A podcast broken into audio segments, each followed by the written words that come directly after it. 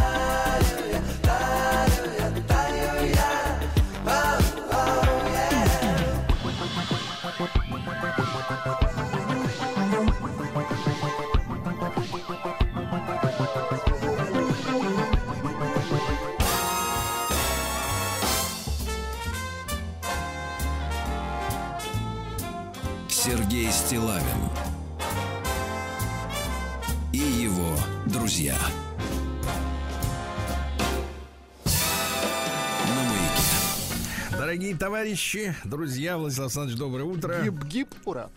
Да, я понимаю, да. Вот гиблый трек, конечно, согласен. Пять Вот. лет, Ну что, лет, да. да, Владислав Александрович, э, в общем-то, запомните это число. Я вам диктую сейчас. 28.02.2023. То есть 29-го не будет, вы к этому.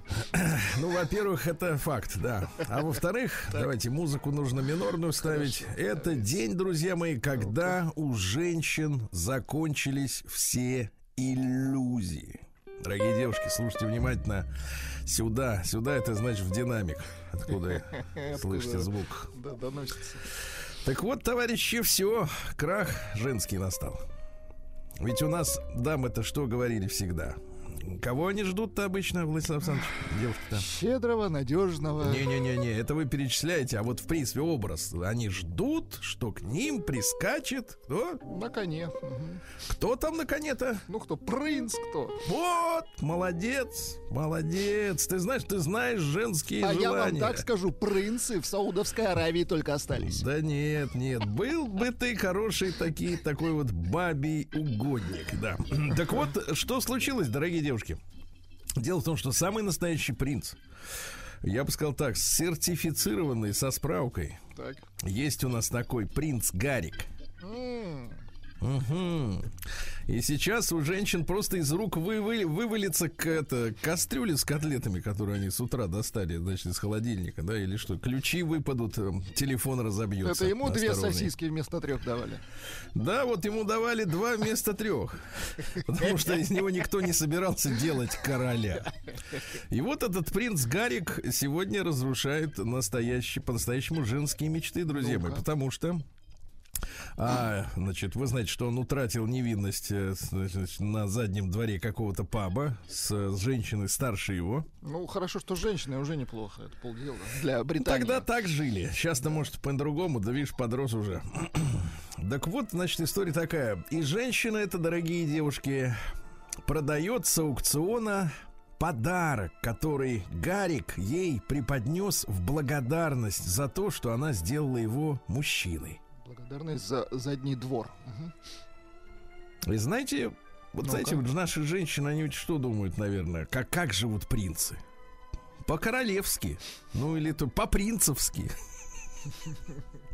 По-принцевски живут принцы. И женщины их, они ведь с ног до головы обласканы, понимаете, да, за то, что монарху, ну, как бы не состоявшемуся и даже не потенциальному, но тем не менее, значит, оказали, э, так сказать, ну, что, услугу, что ли, получается, да? Ну, выходит так. да.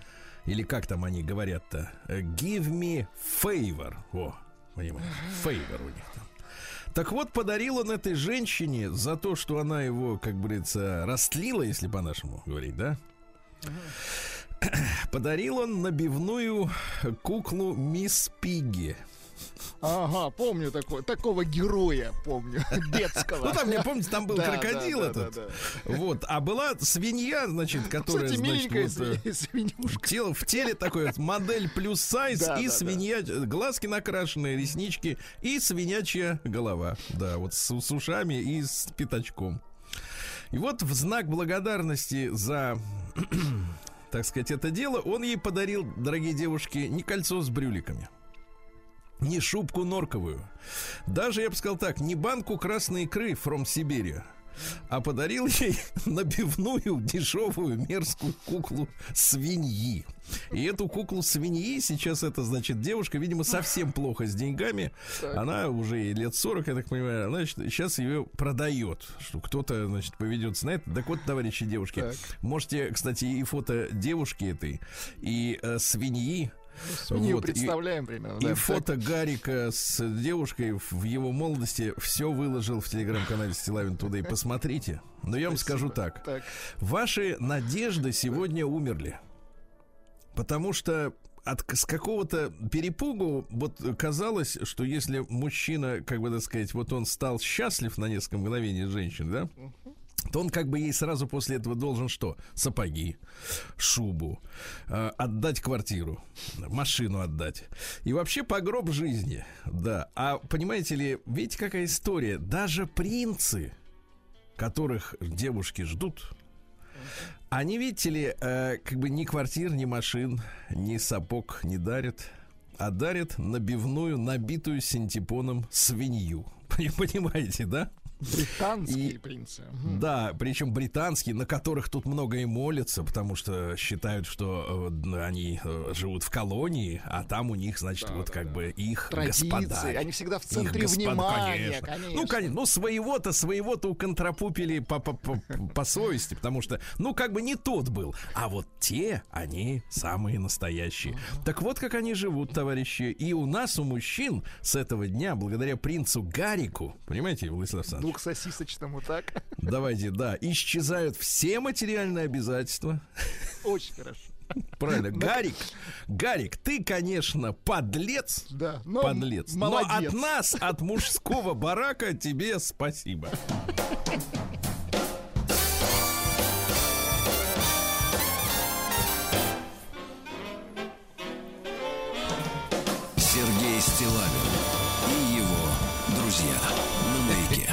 Да, ну сегодня у нас э, э, кучно так идут э, поэтические события, дорогие друзья. Во-первых, э, в этот день, э, в 1846 году, родился знаменитый э, Акын, э, казахский поэт. Акын это кто вот смотрит по сторонам и пишет, записывает то, что видит, понимаете, да? Без помощи видеокамеры пишет и, соответственно, э, Диктофона. или вот э, как это стенографии вот просто пишет, да, потому что в принципе в тех местах события не, не быстро идут. Да, мы с вами бывали, помните, в казахских степях. Мгм, Очень красиво. Там даже колючки перекатываются по, значит, э, сказать, пустыне э, медленно. Так вот, Джамбул Джамбаев, э, такой поэт, он дожил до 1945 года, представляете, то есть э, 99 лет было дедуле. И он э, в, там в 20-е, в 30-е годы э, стал таким замечательным поэтом, который много-много писал продуктивно на э, популярные темы. Злые языки говорили, что официально за него писали переводчики на русский. Но когда не стало Джамбула Джабаева, и как-то подобные вирши, они тоже исчезли, поэтому, соответственно, подозрения отвратительны. Значит, есть стихотворение, наверняка вы слышали о том, что оно э, имеется. В ноябре 1937 года э, комсомолка опубликовала стихи э, Джамбула Джабаева «Нарком Ежов». Хотите, прочту? вам, да? Ползут по врагам. Нет, по врагам. Да по врагам тоже хорошо. Не Вот стесняйся. именно, надо ползти по врагам. Уже, знаешь, я бы сказал так, еле По теплым. покоренным врагам. Очень хорошо. Да. Ползут по врагам, несут изуверы, наганы и бомбы, бациллы холеры. Но ты их встречаешь, силен и суров, испытанный в пламени битвы ежов. Враги нашей жизни, враги миллионов, ползли к нам троцкистские банды шпионов, бухаринцы, хитрые змеи болот, националистов озлобленный сброд. Они ликовали, неся нам оковы, но звери попались в капканы Ежова. Великого Сталина преданный друг Ежов разорвал их предательский круг. Раскрыта змеиная вражья порода Глазами Ежова, глазами народа. Всех змей ядовитых Ежов подстерег И выкурил гадов из нор и берлог. Разгромлена вся скорпионья порода Руками Ежова, руками народа. И Ленина орден, горящий огнем, Был дан тебе, сталинский верный нарком. Ты меч, обнаженный спокойно и грозно, Огонь, опаливший змеиные гнезда. Ты пуля для всех скорпионов и змей. Ты око страны, что алмаза ясней. А? Крепко. Хорошо. Крепко. Слушайте, а ведь не Так. хватает вот такой, не хватает такой поэзии, Владислав Александрович, а? Именно Не про хватает. Ежова, да, вы имеете в виду? А есть про Ленина. Сейчас, секундочку, Сергей. перевести дух. И его друзья. Ну, Вот хотя вы, наверное, не выдержите уже, да. Я вам другие стишки-то приготовил давайте. еще. Кроме того, вот, дело в том, что сегодня э, финские и карельские народы отмечают праздник. э, День эпоса Калевала. Да, это значит там Вейнемёнин, понимаешь ли, был. Помните, да? Веселый Леменкянин. Да, и все действие происходит в Похьеле. Не надо ржать. Это место. Так, хорошо. Это место. Да, причем я вот с некоторых пор являюсь счастливым обладателем. э, Подарили мне как-то на день рождения товарищи. Э, Вот, э, значит, э, историческое издание Калевалы. Вот, тех лет. Прошлого да. века. Вот. И там несколько в этом произведении рун, ну, то есть главы, они руны, да. Вот я хотел бы вам несколько строк, вы как устанете, так и скажите, да. Руна 13 знаете, как в средневековых э, произведениях, э, ну, вот зачем-то было принято э, в начале главы, значит, uh-huh. делать анонс. То есть глава 13 о том, что бла-бла-бла там будет происходить. То есть какой смысл потом читателям читать, значит, не, не очень понятная история, да, потому что книга все-таки должна увлекать своим повествованием, а если ты заранее знаешь, что в этой главе будет, ну, как-то теряется интрига, да. Значит, глава 13 о том, что Лемминкайнин просит дочь у хозяйки Похьелы, которая ставит ему условие, чтобы он достал лося Хиси. Лося достал. Лося, хорошо. И вот давай. теперь стихи. Вот веселый Леменкайнин молвил похьелые хозяйки. Ты отдай мне дочь девицу, дочь отдай свою старуха, ту, что всех других прекрасней, ростом выше всех красавиц. Молвит похьелы хозяйка, говорит слова такие — за тебя я, дочь, не вытом, не оттам тебе девицу. Ни получше, ни похуже, ни повыше, ни пониже. У тебя давно жена есть. Привезенная хозяйка. Жена. Отвечает Леменкейнин. Кюлики, жену из дома, ее зовут Кюлики, Выгоню к чужим в деревню, на село к чужой калитке, здесь ищу жену получше. Ты свою отдай мне дочку. Из толпы девиц красотку из числа прекрасно кудрых. Молвит похьелы, хозяйка. Никогда я дочь не выдам за пустого человека, за ничтожного героя. Вот тогда проси ты дочку у меня цветочек сватай, коль поймаешь хиси лося на полянах дальних хиси.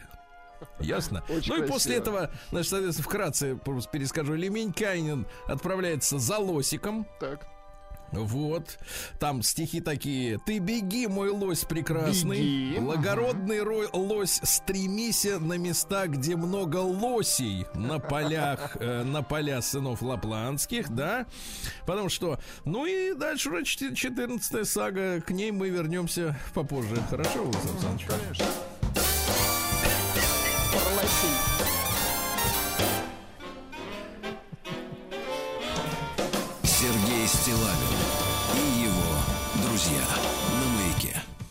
Ну и что, э, дорогие товарищи, э, есть у нас, вы знаете, да, прекрасные э, наши слушатели, которые вместе с нами вот выходят на охоту не за лосем лиси, да, вот, а за объявлениями прекрасных женщин. Вот подключился к нашей, можно сказать, акции Дмитрий Ярцев, который тоже, значит, соответственно, заметил, что в интернете немало объявлений таких литературных литературно сомнительных, скажем так, да, от женщин.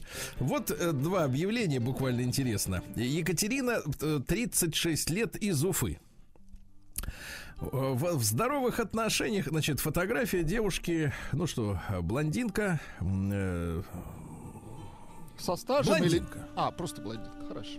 Ну, как-то другие как комментарии не, не, не лезут. Хорошо. Да, блондин. В куртке косуха, кстати. Ну, волосы свои, да?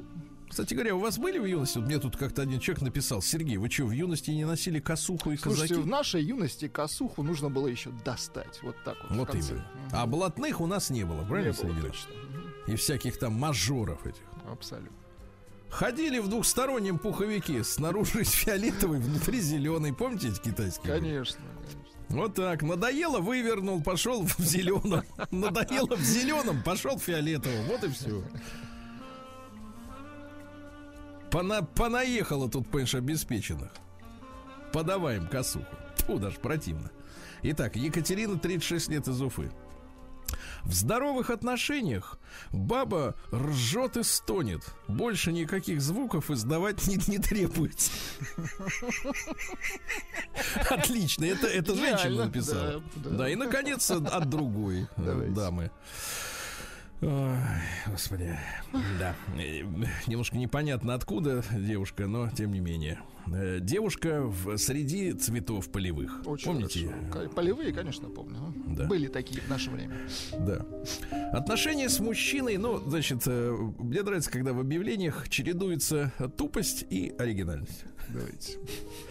Отношения с мужчиной должны приносить радость и удовольствие, а не желание сдохнуть от собственных переживаний. На один раз не интересует, по гостям не хожу, без выноса мозга, мужчину для жизни, женатые мужчины идите к женам, сначала встреча за чашкой кофе, а си- коротко о себе, двоеточие. Дура. Да класс, ну, так, Я ну, тебе тоже скажу. Да класс, да, да. Да, Прием корреспонденции круглосуточно. Адрес стилавинсобакабк.ру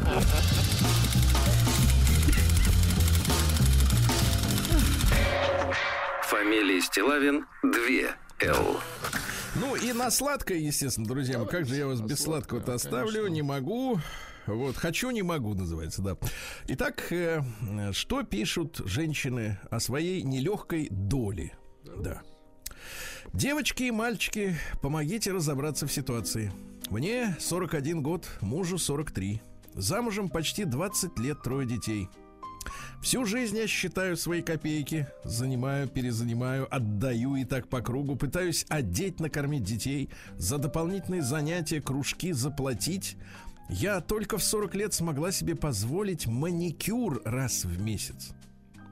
Муж выпивает. Нет, он не запойный, работает, на огород со мной ездит. Но всегда под шофе. Как, на огород еще можно в каком состоянии постоянно кататься. Да, без этой самой да, анестезии никак. Конечно. Поэтому, я думаю, некоторые границы дозволенности и приличенности стерты. Приличенности. Видимо, Что-то приличности. Приличности, Ну. да. Последние три года живем как в коммуналке. Интим за, два, за год был два раза. Два раза и оба за деньги. Так? Да. Не так давно мои девчонки поругались из-за ерунды. Ну, дети. Я старшей сказала, что надо быть сдержанной. Но папа вмешался и выгнал ее из дома. Сами понимаете, подросток, гормоны пляшут. Я пыталась ступиться за нее, но и меня выгнал. Ушли вчетвером к маме. Через месяц стал звонить каждый день из-за мелочей. В итоге собрал нас всех у себя и позвал назад. С условиями, что у детей поведение изменится, что я должна стать более прилежной хозяйкой, но тут же, если вы согласны, приходите детям. А мама, если не хочет, может оставаться там. А я слегка замялась с ответом. Перед этим была приватная беседа, где он говорил, что я же его жена, и он хочет меня вернуть. Каждое мое посещение его квартиры сводится к одному. Ему надо секса. Причем в довольно грубой форме предлагает. На минуточку он уже полгода ко мне не прикасался, дело к разводу, а он говорит, что так жить не может. Как же жил раньше? Когда приходим за вещами, такое ощущение, что мешаем ему, зубы сцепает, пыхтит, все не так. При этом свекровь затеяла ремонт. Теперь решили, что ремонт доделаем с моим участием и переедем. Оно мне надо, секса нет, денег не, на детей не давала, не дает, но я все на что-то лучшее надеюсь. Вот так, Владислав Александрович, да? Вот Джорджи люди. а. Класс. Ну вот я вижу, что вам полегчало, правда? Конечно. Да не Как и только мне, миллионам. нашим слушателям, да. Как и миллионам, конечно, они с удовольствием выходят за порог своего дома, потому что дома их такой уют не ждет. Да. И они, кстати говоря, Владислав Александрович, не под шофе. Сергей Стилавин и его друзья на маяке. Друзья мои, сегодня у нас 28 февраля, день ухода зимы. Официально называется так, да. Что-то пока не Вот. уходит. Сейчас уйдет. Вот, собирается уже, да. Всемирный день портного сегодня. Хорошо. День флористики. Хорошо. Вот. Да, день Калевалы, я вам уже Хорошо. говорил об этом. Хорошо. Там э, есть Леменкянин, правильно? А где происходит действие? Вот там очень красивое. Похьеле. А, да, очень красивое название. Происходит все там, да. Кстати, Леменкянин это чародей и соблазнитель женщин. Вы понимаете, да? Отвратительно. Там еще есть, э, кто Так. вам скажет, там еще есть, например, э, э, главный герой, это Вейнемёнин, это главный. Мгм, Хорошо. А Леменкянин, он там за оленем А скажите, там да. гномы есть? Нет, это не наша тема. Ну, Какие гномы? Как гном может в граните укрыться? Хорошо. Не финская тема. День оверклокера. Вы знаете, кто такой оверклокер? Это те, кто разгоняет. Понимаете. Откуда вы знаете-то? Ну это ж компьютер. Вы разгоняете? Я нет. Международный день травмы от повторяющихся нагрузок, товарищ, осторожно. Всемирный день стерилизации домашних животных. У вас, кстати, кот-то как он? Ну, пришлось, конечно. Либо надо, я так считаю, Ему выводить. пришлось или вам? Ему пришлось. Мне. Да, день, вот, сл- слушайте, тут интересно. День общественного сна. Вот звучит так, что даже сначала непонятно, о чем идет речь. Короче, это у европейцев э, была попытка создать аналогии, аналогию с японской традицией инемури. А, в переводе это означает присутствовать и спать одновременно. Вот. Но дело в том, что у нас, когда вот показывают, например, депутат на заседании заснул, Ага. Это говорят, ну вот, не Ну, потому что он один. то. Если бы вот прям все заснули вместе с ним. Да, это но, но, можно. но, на самом деле, на самом деле, в Японии по-другому все. Дело в том, что там дремлющий человек вне дома, вот если он не дома, а спит на собрании или на работе, да, это признак того, что он устает, поскольку очень много делает дел. Это показатель трудолюбия для японца, понимаете? Вот, и в Европе хотели такой же Ну как э, ввести. хотели, сделали, сиеста называется у них. Нет, ну сиеста это ты вышел и пошел, выпил и лег. Нет, а тут ты сидишь в кабинете и А, и спишь, хорошо. Да. Всемирный день без мордокниги. Хорошо. Мы уж сколько, год, скоро без нее, да, и прекрасно. Вот. э, День шоколадного суфле, день эксклюзивных дисков и покрышек. Ну, у людей, которые любят свои автомобили больше, чем, э, сказать, Чем людей. вот, наверное, да, да. Они вот очень э, запарены относительно того, чтобы у них были диски классные. Но еще Генри Форд говорил, что самое красивое в автомобиле это колеса. Да. День рождения снеговика, странно, вот, э, так сказать, в последний день зимы. День зубной феи, это который отвечает за вываливающиеся молочные зубы, да. Ну и Анисим Овчарник, русский народный праздник, он покровитель овцеводства. Овцы и бараны это одно и то же или нет? Честно говоря, не в курсе. Ну, Погодите, овца и баран разные вещи. Овца внешне, вроде у овцы нет рогов, Сергей Ильич. А у барана? Есть. Так, а то, то есть получается, если женщина баран, то это бараниха. Правильно? Нет, это овца как раз. А, овца. Ну ладно. Все, вот такой вот сегодня. Надеюсь, не обидели. Стилавин и его друзья.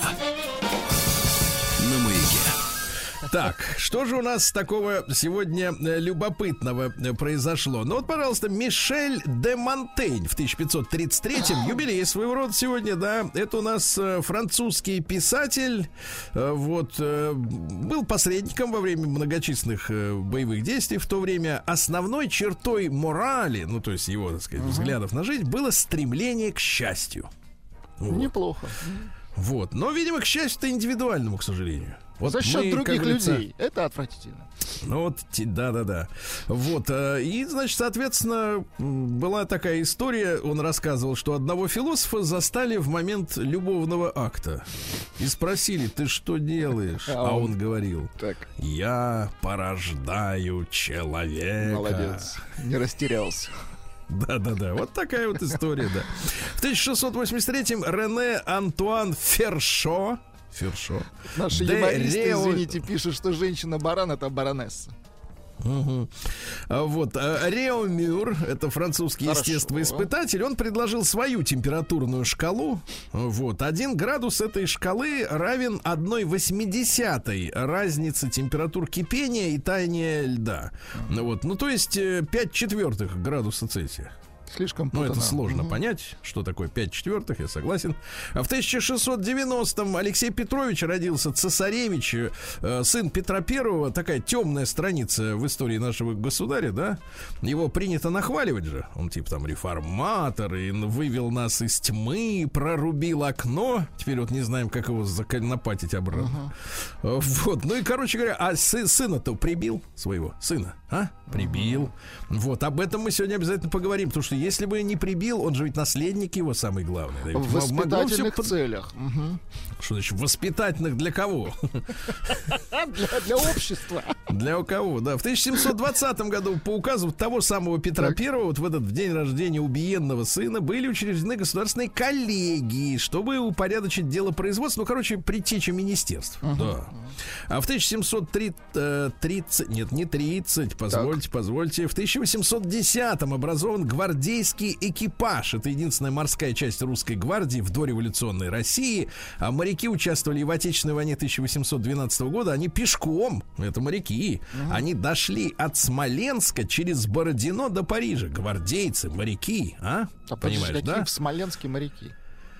А их высадили в Смоленске, и они пошли пешком.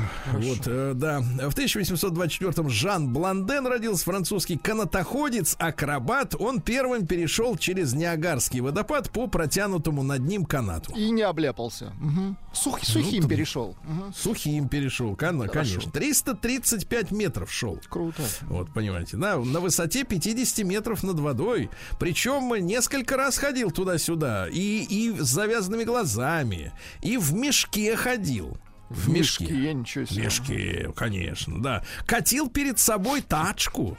Хорошо, Тачку. что на людей Слушайте, не катил, так? Не-не, дальше нес на плечах человека. Вот кому было действительно Я смотрю, он страшно. неуемный. неуемный. Собственного менеджера Гарика. э, Мог уронить.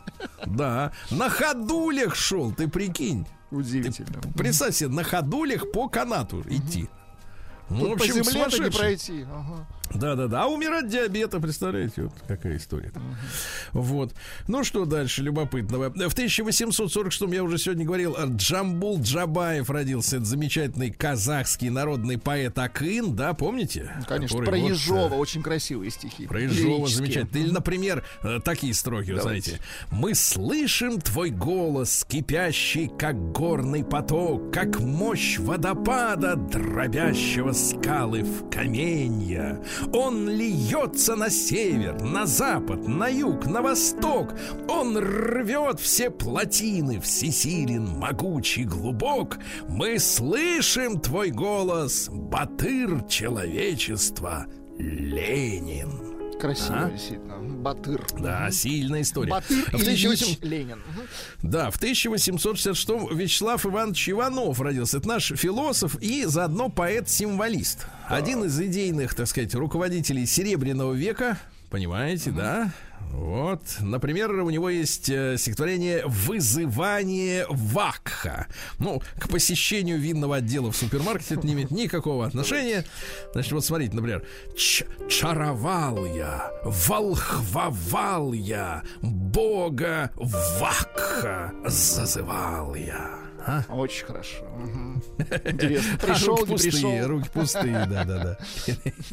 В 1889-м Павел Ефимович Дыбенко родился. Помните, знаменитый коман- командарм, э, который сначала служил на линкоре император Павел I. э, Вот, после, м, значит, соответственно, там он э, антивоенное выступление матросов возглавил. Нормально?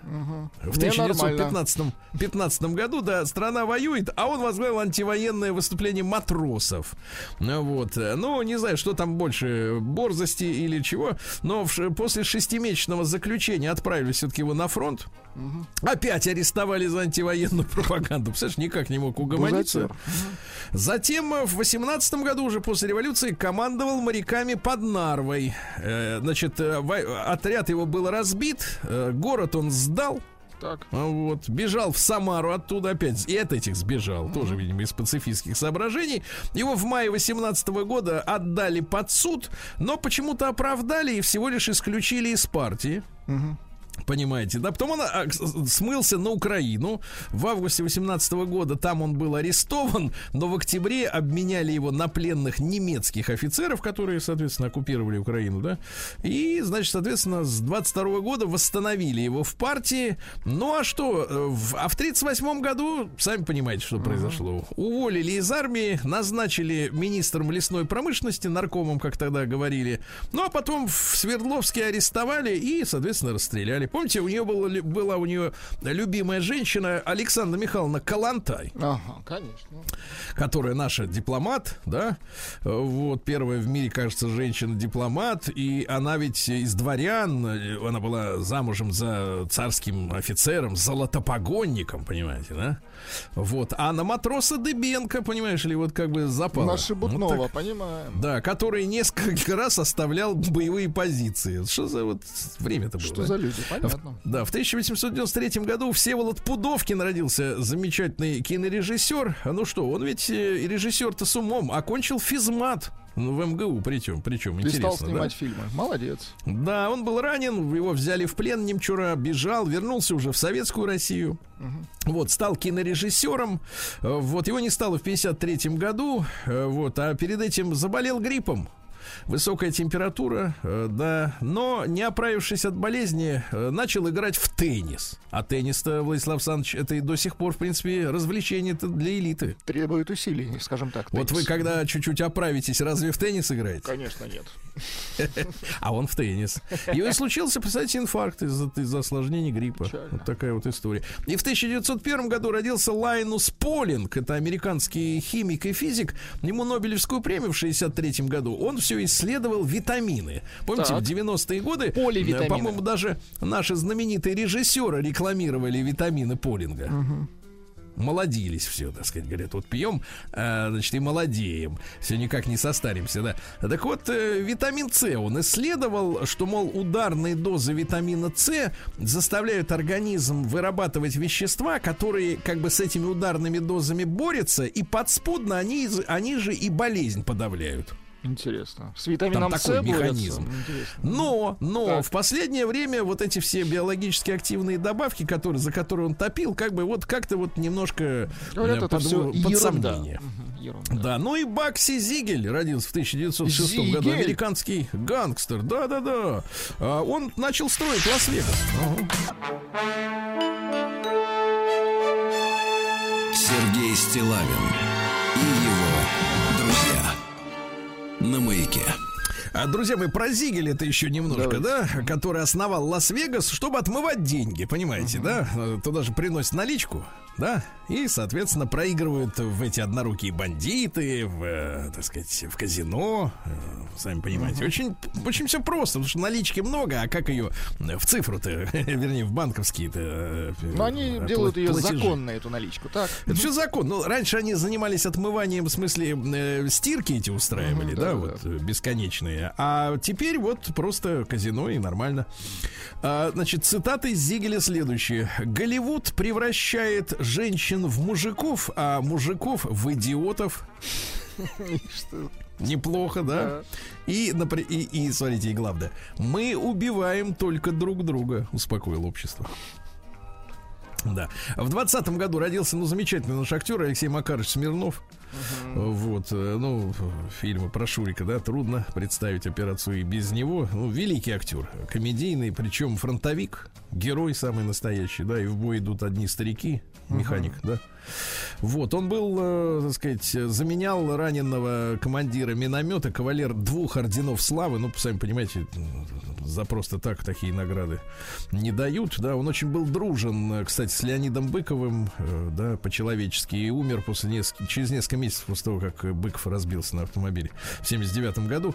В 21 году началось восстание моряков в Кронштадте. Ну, моряки сначала были недовольны в феврале 17 года царем, а в феврале 21-го недовольны уже большевиками.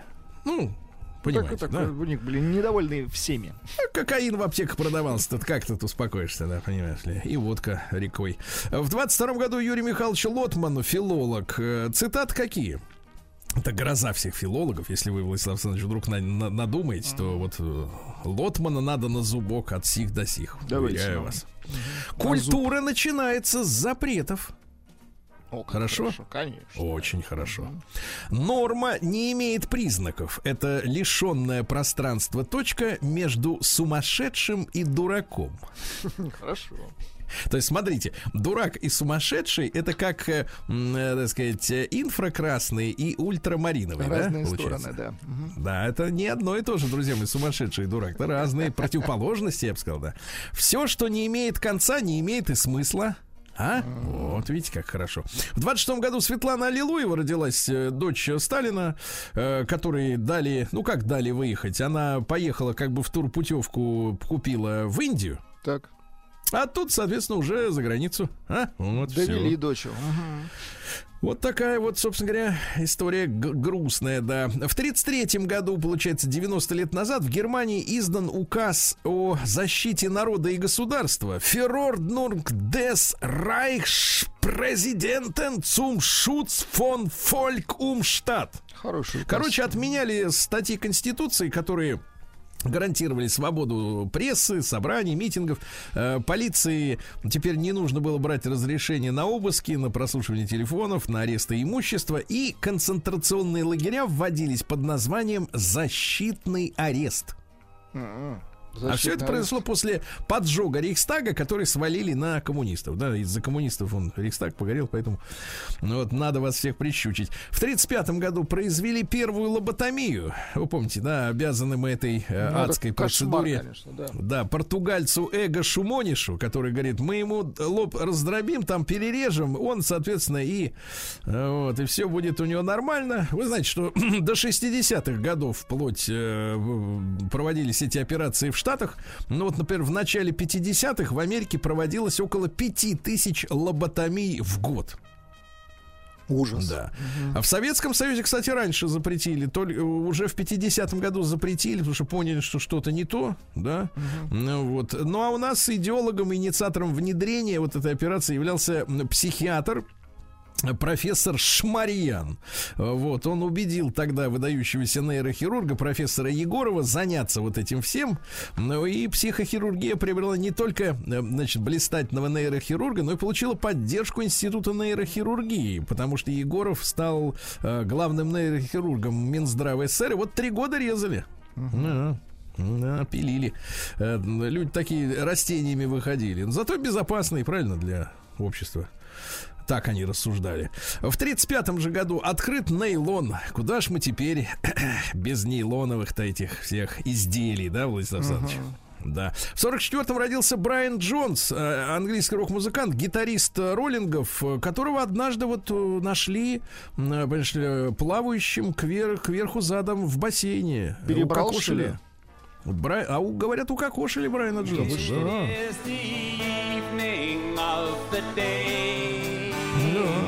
Мутная очень история, очень мутная история, да, э, с э, убийством этого человека. В 45 году Буба Смит родился, американский э, чернокожий долговязый игрок в американский футбол, который после окончания карьеры, он был чемпионом их футбольной лиги, ну, у них футболом называется, не то, что у нас.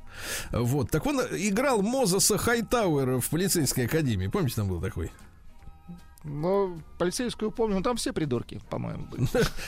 Согласен, да. А не стало его, кстати, в 2011 году, представляете, перед, от передозировки умер таблетками, которые являлись, э, ну, средством от ожирения. Представляете? Ужас как? какой. Мгм. Ужасно. В 47-м Татьяна Григорьевна Васильева родилась актриса. Родилась. А в 48-м, правда, 29 февраля, но 29 февраля не будет в этот раз, поэтому я не знаю, как вот люди, рожденные 29 сегодня, вчера, завтра отмечают день рождения. Ирина Петровна Купченко, замечательная актриса, да? Шикарная актриса, да. Ну вот, да. А Раис Сметанина, наша замечательная лыжница, участница пяти Олимпийских игр и четыре золотые медали, да. А В 66-м году Ян Браун. Ну что это за группа-то Stone Roses? Ну, а? модные они были. Он, кстати, вы- когда Да. стал вот модным, да, Да. ведь люди, они ведь иногда становятся модными, чтобы просто купаться в деньгах и в славе, да, а некоторые лезут наверх, чтобы проталкивать свои идеи. Вот Ян Браун, например, э, убедительно, как и м, также убедительно, как и наш э, э, Юрий Эдуардович Лоза, он вот э, выступает с лекциями, он доказывает, что дельфины произошли от обезьян. Ну, такой сердобольный музыкант, да? Мгм. Да, да, да. Вещающий. Ну-ка чуть-чуть тогда. Хорошо, что не поет, согласен, да. А в тот же день, как родился вот этот вот дель- дельфино- дельфинолог, э, впервые в мире отряд атомных подводных лодок военно-морского флота Советского Союза вышел в кругосветное плавание и прошел под водой вокруг всего земного шара без единого всплытия за полтора месяца. Представляете? Да, класс. Давайте Гарика Харламова поздравим. Поздравляю. С днем рождения. Гарика. Наталью Водянову, да? А, Поздравляем. поздравим. Ну, Они по- но вместе, попозже. да? Они теперь брось. Сергей Стилавин и его друзья.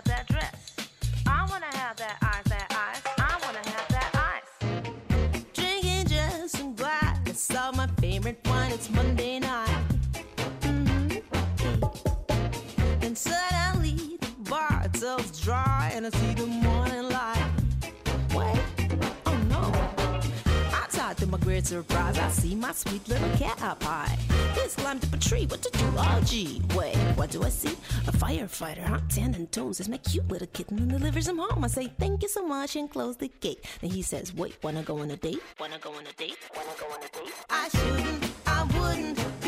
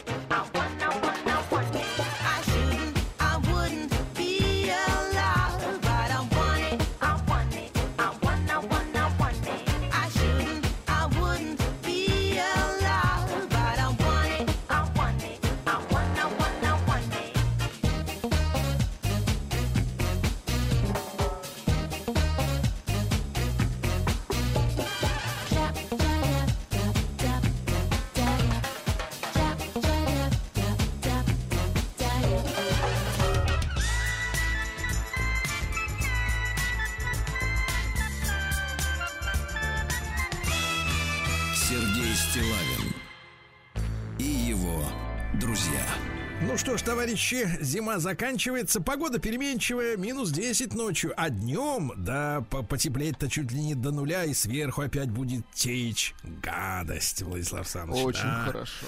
А в Киреевске как дела? В Сергей Валерьевич, Киреевске? светит яркое солнце, по ощущениям минус 17, на градуснике минус 10.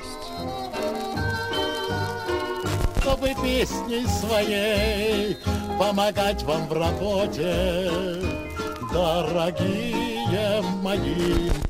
Киреевцы Тульской области, да. Киреевские самбисты взяли три бронзы на соревнованиях в Богородицке. Участие в соревнованиях приняли воспитанники Киреевской детско-юношеской спортивной школы тренера Самуила Макарчана. Одним из судей этого турнира был воспитанник Самуила Макарчана Авраам Макарчан. Прекрасно, да. В больнице пьяный мужчина избил полицейского ногой по лицу. Любопытно, что своей ногой. Вот какая история, да.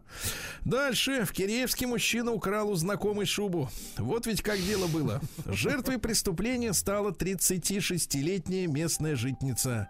Она распивала спиртное с 22-летним. Никуда это не годится. Следующее никуда не годится. Ранее судимым. Так. Да, когда очнулась, смотрит, шубки-то нет. Шубки каракулевой. Да, признался в содеянном. Шубу обнаружили и изъяли. Дальше. А, Дальше уже, смотрите, язык, рубрика «Языком протокола». В Москве задержали мужчину и женщину, которые на такси ездили в Тульскую область, в частности, в Киреевск. Так. И нападали там на пенсионеров. Например, смотрите. Разбили 12 декабря окно частного дома, залезли внутрь и сбили хозяйку, похитили 47 тысяч рублей. А, дальше. э, 15 декабря стали бить 72-летнего жителя, требуя деньги. Он отдал отпор, однако получил телесные повреждения. Каждый раз ездили на такси, представляете, на дело. Да. Дальше языком протокола э, осудили на 4 года мужчину за кражи и грабеж около 8 часов утра 16 октября прошлого года, отогнув отверткой штапики оконной рамы, проник в комнату, расположенную на первом этаже в доме по улице Менделеева. Оттуда мужчина забрал телевизор и, о ужас, Владислав Александрович, видеомагнитофон. Господи, зачем видим метафор? Материальный ущерб 3000 рублей. Дальше. 8 ноября днем дождался на лестничной площадке в одном из домов по улице Первомайская свою знакомую Анну, чтобы предотвратить сопротивление, языком протокола, чтобы предотвратить сопротивление, ударил женщину несколько раз кулаком, причинив физическую боль. Затем достал из ее куртки 3000 рублей и скрылся. А через месяц в квартире находилась женщина под именем Ф. Ф которую он несколько раз ударил кулаками, э, значит, с целью подавления ее воли. Вы представляете, с Ужас целью какой. подавления. Взяв с тумбочки телевизор, с места скрылся. Ущерб тысячи рублей. Потому что за тысячу рублей можно телевизор взять. Ужас. Вот, в итоге 4 года. Ну и о хорошем давайте. Во-первых, тулячка, э, бабушка 38 года, э, взяла трубку. А там, значит, звонят, что ваш внучек э, устроил ДТП. Ну, стандартная Классика, разводка. да. Потребовали 100 тысяч, чтобы внучка-то отмазать, но благодаря квалифицированным и слаженным действиям сотрудников полиции злоумышленник установлен, опять же, ранее судимый 22-летний, не тот ли, который, э, так сказать, шубу-то подрезал, да? Ну и о хорошем, давайте, товарищи. В Тульской области, в Киреевске, э, продавали консервы сайры, в которых ждала своего часа сардина. Отвратительно. А у нее, знаешь, на морде не написано. Стилавин и его друзья Да. на маяке. Да. Ну ладно, э, давайте, товарищи, на звонат. Главная ошибка при лечении насморка. Не надо себе в нос прыскать сосудосуживающие капли. А Не что нужно помогут. прыскать? Врачу идите. Там прыснут. Хорошо. Российские банки предложили резко снизить предельный размер переводов самому себе через систему быстрых платежей. Тип- Часто можно миллион четыреста пульнуть, Так. а разрешат 300-600. Мгм. Потому что нечего Да. самому себе. Вот Пулять. именно. Уже пришло, что ты пуляешь-то? А он деньгами пулялся. Ага. Да, а что я? Спрос на покупку жилья в России сократился на треть. Ну а что, господи, жилье же использовали, давайте скажем так, честно, честно-то ответим. Жилье использовали люди с лишними деньгами для инвестиций, правильно? Совершенно точно. Они ж там не жили, не жили. Вот и сократилось, понимаешь, да. А в шести российских регионах сократилось число зарегистрированных машин, что очень любопытно. Ну, естественно, Москва, Подмосковье, Питер на первом месте. Вот, видишь, перестали ездить. Завод Ремдизель импорта заместил первую модель семейства бронеавтомобилей Тайфун. Теперь машина с нашими двигателями, совсем нашим, называется Феникс. Отлично. Очень Гораздо хорошо. лучше, чем Тайфун, правда? Конечно. Согласен. А Финансовая разведка, Ф- Федеральная налоговая служба и Центробанк раскрыли ресторанную схему ухода от налогов на 100 ярдов в год, товарищи. Разламывали эквайринг начисто. значит, жулики, э, Надували. делали как? Они клиентам, когда человек расплачивался в ресторане, подсовывали не тот платежный терминал для карты. Ага. И деньги уходили не на банковский счет, а к обнальщикам, понимаете? Да. Итого 100 ярдов. Депутат Власов э, предложил конфисковывать авто злостных нарушителей в пользу армии. Единственное, что нарушители часто ездят на машинах, не приспособленных, честно говоря, для бездорожья. А их Ну, конечно, встречаются, встречаются и на джипах, но вот куда ты денешь какой-нибудь скоростной там этот э, болид.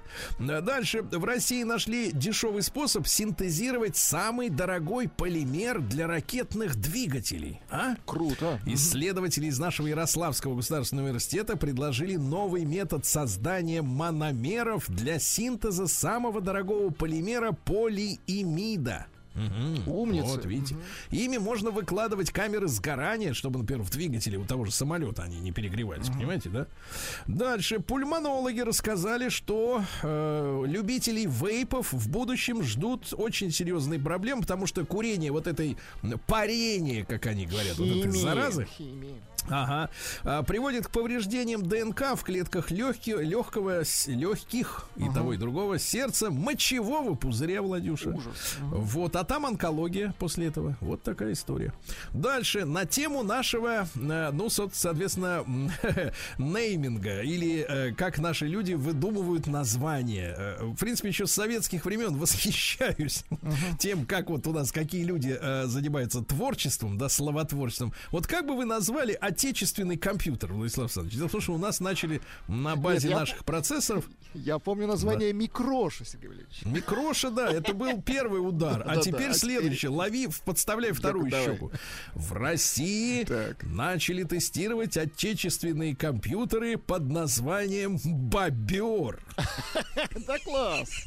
Но это лучше, чем Микроша, Согласен. Микроша непонятно. А, Глава КАМАЗа рассказал, что отечественный автомобиль... А, там, помните, мы о нем говорили несколько дней назад, э, в, ну, в дни празднования очередного дня рождения КАМАЗа, э, схода с конвейера первых автомобилей в 76 году. Так вот, э, появится наш электромобиль «Атом» уже в этом году. Э, Прототип будет создан в мае. Ну, то есть прототип э, пригодный для конвейерной сборки уже. Так вот, будет представлено четыре модификации. Во-первых, двухдневная городская модификация под названием «Дуо». Также появится, я так понимаю, пятидверка хэтчбэк Family, фам- семья, да. Отдельная машина для такси будет сделана и для доставщиков э, еды и товаров, э, ну, и грузовичок такой, да, получается. Э, 500 километров на одном заряде вполне прилично, Да правда? класс. Да. Дальше новые правила для водителей и пешеходов начнут действовать уже завтра, друзья мои. Тут внимание. Ну, о, о видеофиксации алкоголиков это я уже говорил. Дальше. Зачем-то изменили опять правила при круговом движении. Вот это больная тема. У нас все время меняют вот, вот эту очередность, кто туда на круг заезжает. Теперь как надо? Теперь главным на круге становится тот, кто въезжает на него с, доро- с дороги со знаком «Главная дорога». Мгм. То есть Тот- ты должен главный. подъезжать к кругу, вычислять, какая дорога главная. И вот пока этот черт не проедет, ты, значит, соответственно, стоишь. Какая-то муть, ребята. Вот. Все было нормально. Да? По- Вот сейчас как вот до, до- до- до конца этого дня? А ты подъезжаешь к кругу, ждешь, пока они все проедут, и въезжаешь спокойно. Теперь надо следить, кто откуда въехал. Кто главный, Зачем? понятно. За ч- ч- чушь собачья? Дальше.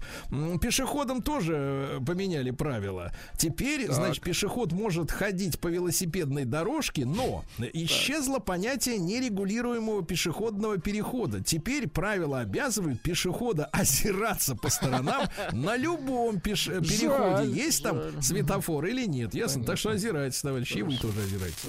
Ну вот.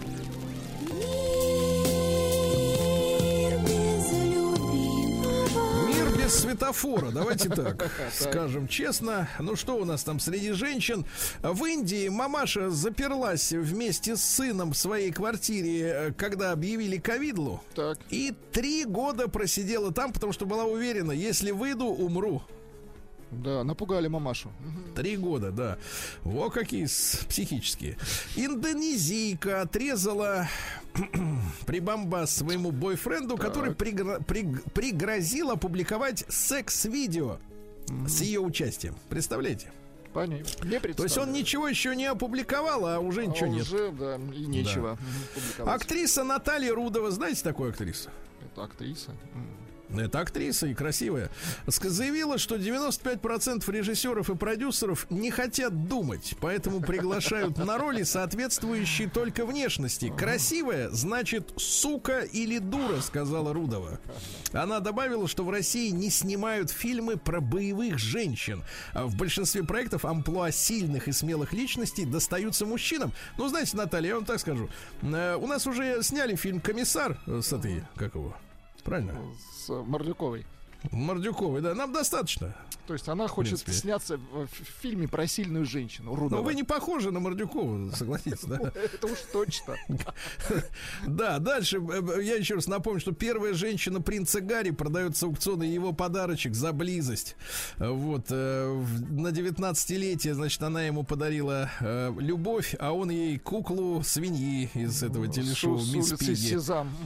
Как выглядит первая женщина принца Гарика и э, свинья, Кукла. можете посмотреть у меня в телеграм-канале Одно Стилавин лицо. Today. Да. Российский врач объяснила невозможность улучшить состояние волос, потому что волоски зависят только от генетики, ребята. Вся вот это вот получается, что ж получается? Все эти вот шампуня, кремы, это все как бы Это коммерция. все коммерция, абсолютно, конечно. Да вы что, не поверю никак. Есть мохнатые, есть лысые. Все, хоть дерись. Эм, Парикмахер Вы раскрыла Так. Да, привлекательность, эм, э, привлекательность женщин с определенным цветом волос. Говорят, рыжие привлекают, рыжие.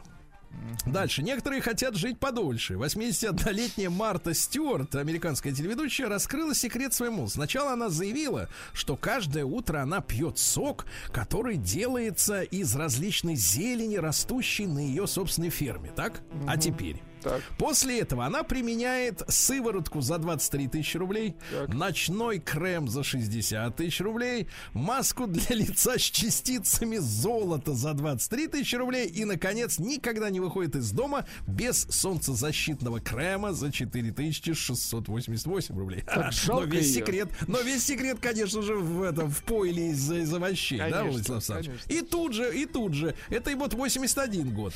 А 103-летняя женщина Так. из Великобритании назвала бренди секретом своего Вот долголетия. так тебе, да. Вот и все, вот и поехали дальше.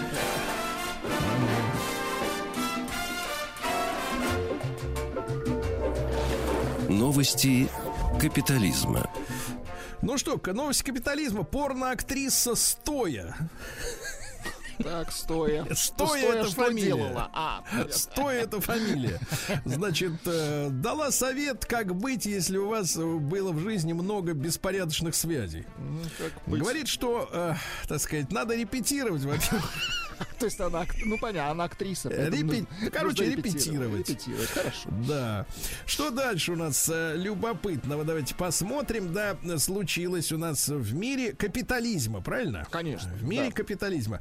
Ну что, товарищи, э, украинская э, правда обвиняет Россию в том, что мы им импортировали подростковые флешмобы в виде вот этого ЧВК Рёдан.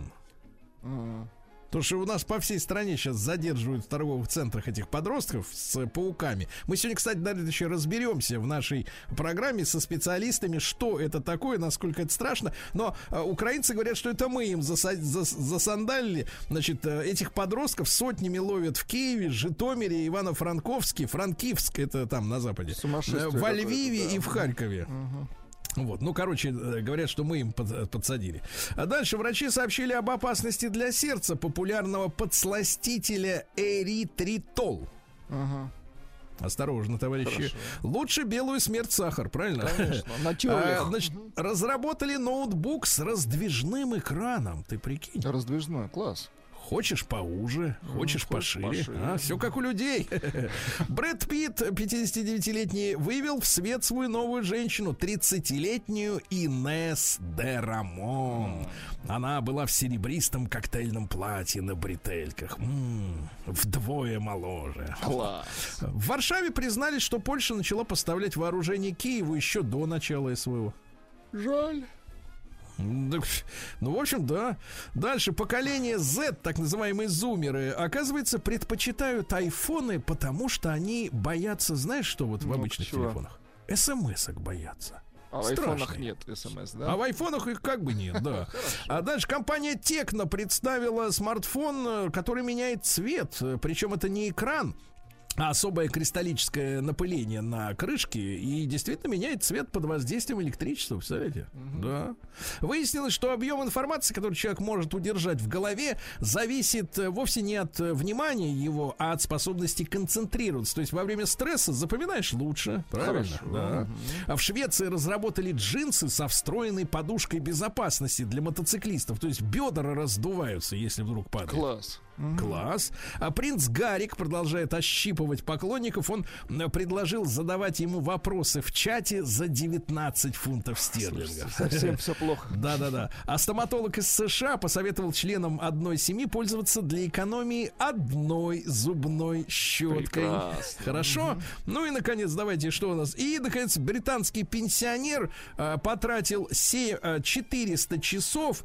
М, Он 7 тысяч раз позвонил в полицию с оскорблениями и, наконец, сел в тюрьму. Психически. 7 тысяч раз. Палец крепкий.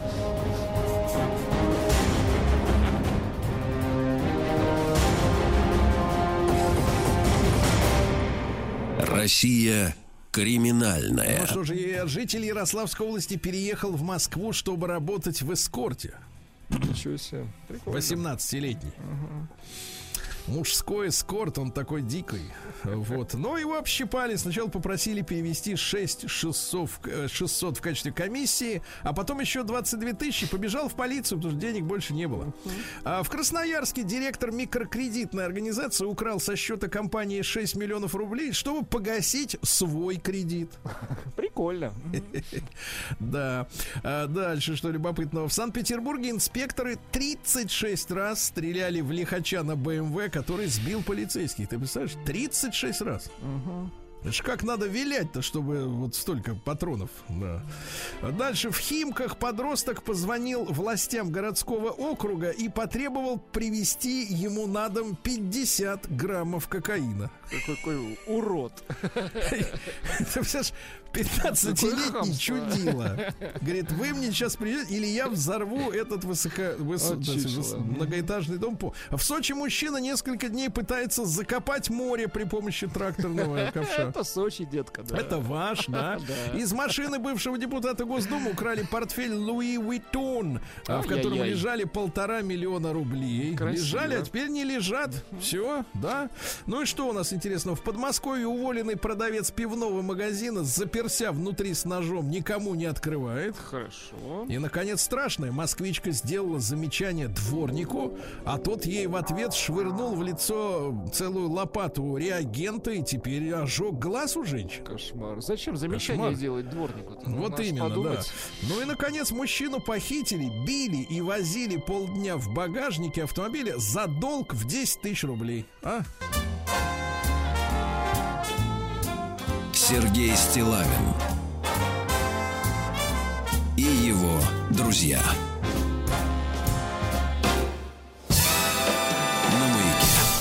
Дорогие товарищи, как-то так у нас повелось э, в истории, в историографии и в культуре нашей, да, что принято э, нашего государя-императора Петра Первого-то нахваливать. Да, Владислав Александрович? И такой он, и сякой, и треуголка у него была, и Батфорд, и все дела, да. Но есть черная страница в его биографии, а именно сын. Алексей Петрович, да, убиенный, которого замучили в Петропавловской крепости по приказу собственного папаши. Вот сегодня день рождения у, ца- у царевича Алексея Петровича, э, соответственно, Романова. Родился он в 1690 году. И ведь э, не случись вот этой э, трагедии, да, э, трагедии размолвки между отцом и сыном, и, возможно, наша история пошла бы по-другому. Конечно, она не знает истории сослагательного наклонения, но, тем не менее, очень любопытно. Э, И, и- и вспомнить этого человека, да, и разобраться, что происходило между отцом и сыном. А- Алексей Павлович Синелобов, кандидат исторических наук, э, Московский педагогический государственный университет. С нами Алексей Павлович, доброе утро. Из Доброе утро, нашего да, доброе утро. да, да, да. Алексей Павлович, ну вот э, если говорить о детях, да, то кто мать у нас, да, и как складывались отношения отношения с э, Петра, э, с его мамой, да, с мамой царевича Алексея, и не повлияла ли, соответственно, эта размолвка на отношение к самому сыну? Ну да, здесь история достаточно драматичная. Вообще, понимаете, история, она плетет такие кружева, что никакой писатель не придумает. И здесь очень-очень непростая история, непростая очень ситуация. Ну, завязывалось все еще в 1689 году, когда царица Наталья Кирилловна Нарышкина оженила своего 17-летнего сына Петра на 20-летней э, Евдокии Лопухиной. Э, ну, молодых никто не спрашивал, они почти 10 лет прожили, она родила ему трех сыновей, но выжил вот только царевич Алексей на свою беду. А Здесь что надо сказать? Первое время жили они очень-очень неплохо, но потом сразу же обнаружилась разность их характеров. Потому что, ну, это абсолютное противопоставление. Они жили в разных столетиях. Она более традиционная, такая домашняя, причем характер такая достаточно строптивая, нудная. Она его постоянно пилила. И вот это отчетливо видно.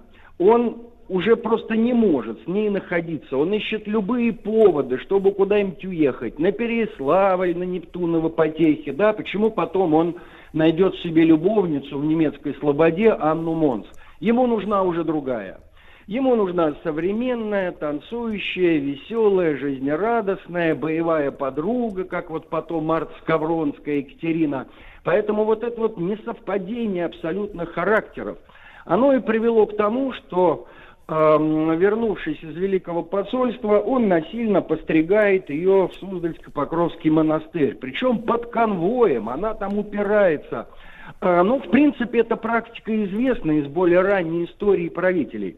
И разумеется, что сын, как э, постоянное свидетельство вот этого неудавшегося брака, он, э, конечно, изначально не мог ну, попасть под настоящую вот такую вот отцовскую какую-то заботу, но при этом, когда пишут отдельные историки, противники Петра, что Петр вообще его, значит, дескать, от себя полностью отодвинул, это тоже неправда.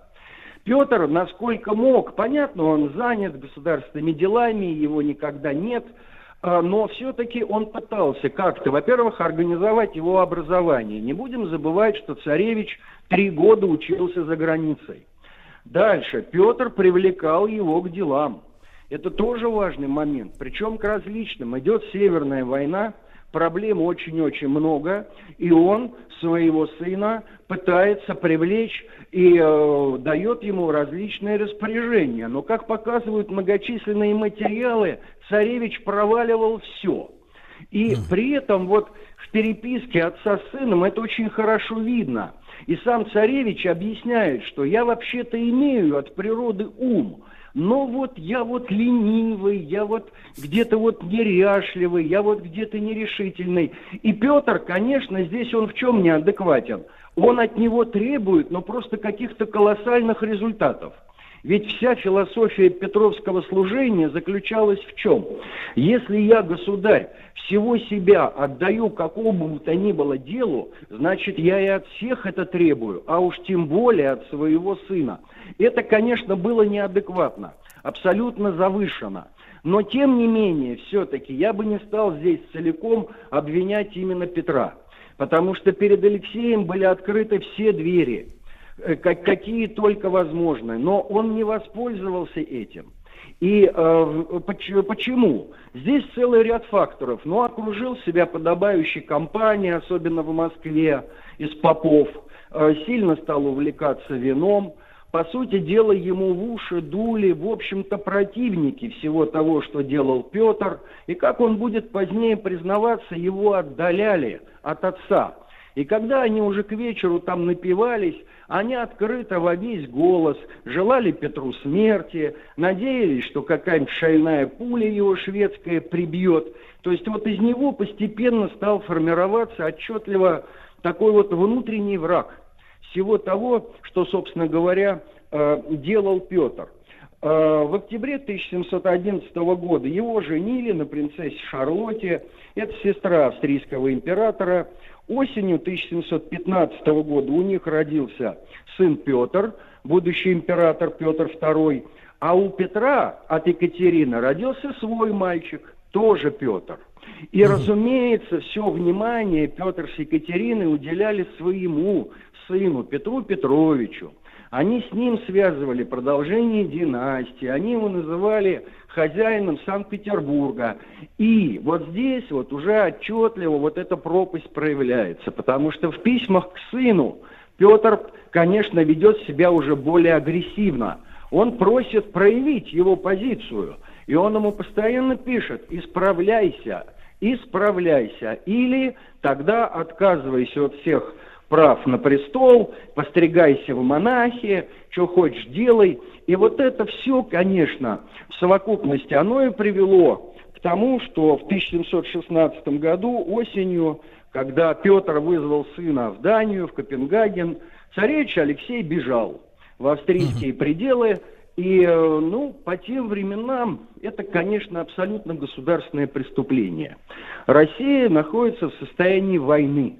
И когда современные историки пытаются обелить царевича, сказать, ну это шалость, вот он вот испугался гнева своего отца. Ну, вы понимаете, какая же это шалость? Если, например, из шведских документов известно, что они вынашивали планы его перехватить, и на мирных переговорах с Россией его использовать просто как фактор давления, давить на нашу сторону. Это большая политика. То, что можно обычным людям в, в монарших семьях оно абсолютно-абсолютно по-другому работает. И э, вообще, кстати, вот это вот сам побега, Петр, конечно, это его поставило в очень тяжелое положение, ведь он даже сначала не поверил, он думал, что, ну, может, бандюганы по дороге перехватили, он и не знал, где он находится. И только после того, как туда были отправлены Петр Андреевич Толстой, Александр Иванович Румянцев, отец будущего полководца, они его нашли, обнаружили под Неаполем, и Толстому понадобилось 8 дней, чтобы его оттуда выманить э, в Россию. Путем угроз, обещаний, мистификаций.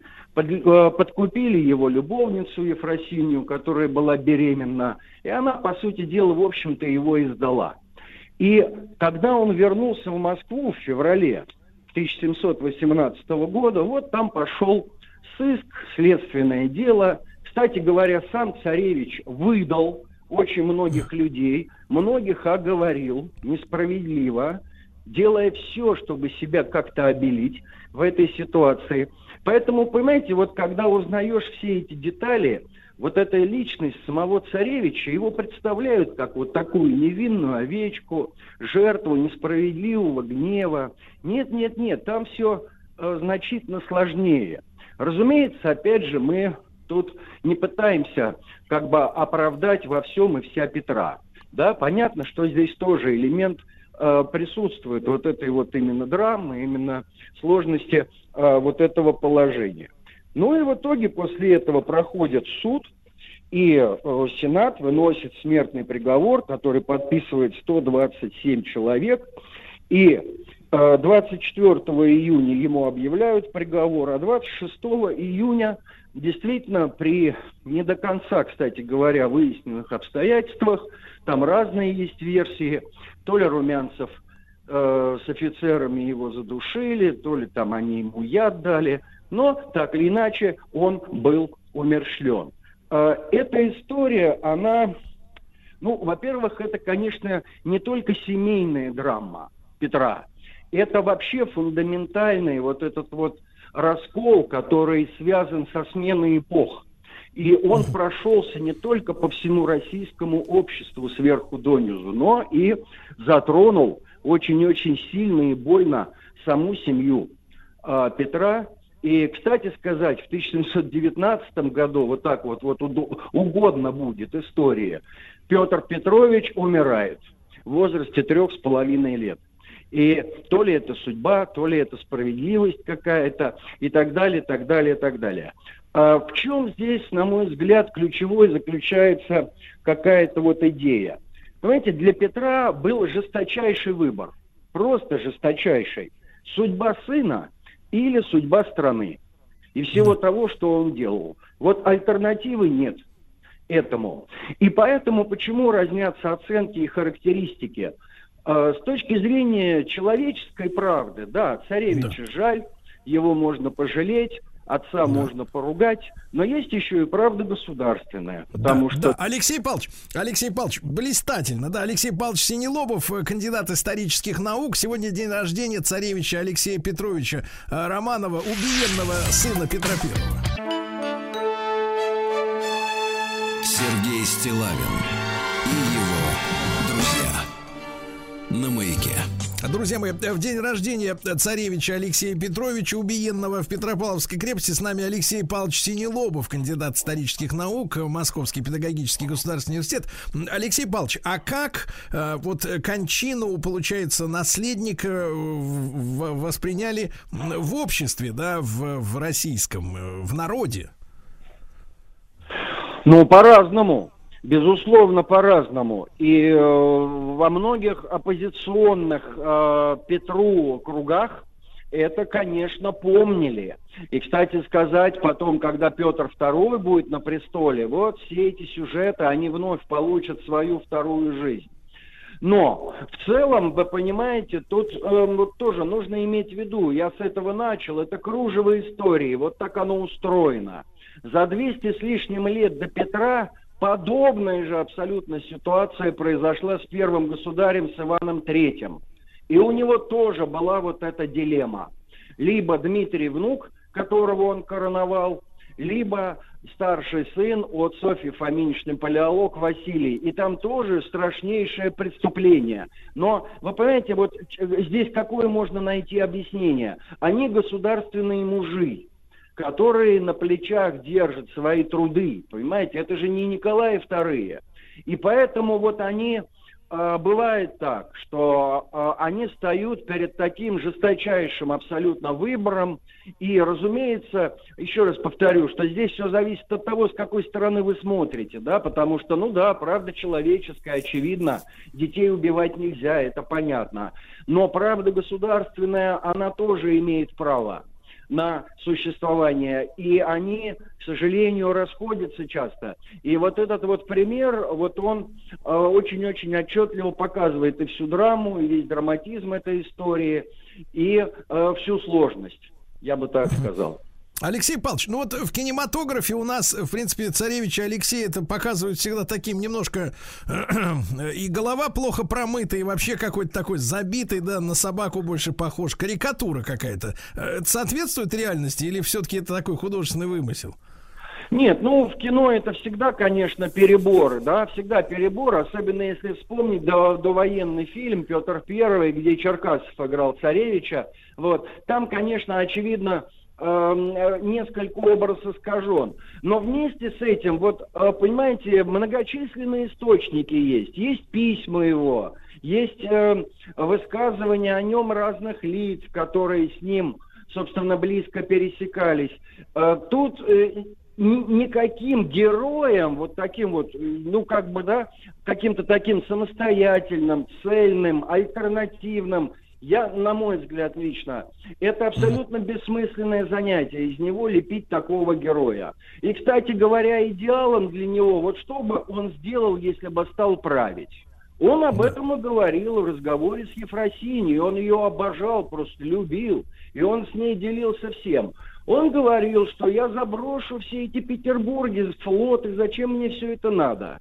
Я буду лето проводить в Ярославле, а зимовать в Москве. Ну, понятно, да? То есть вот э, лентяйничать, вот такой вот образ жизни.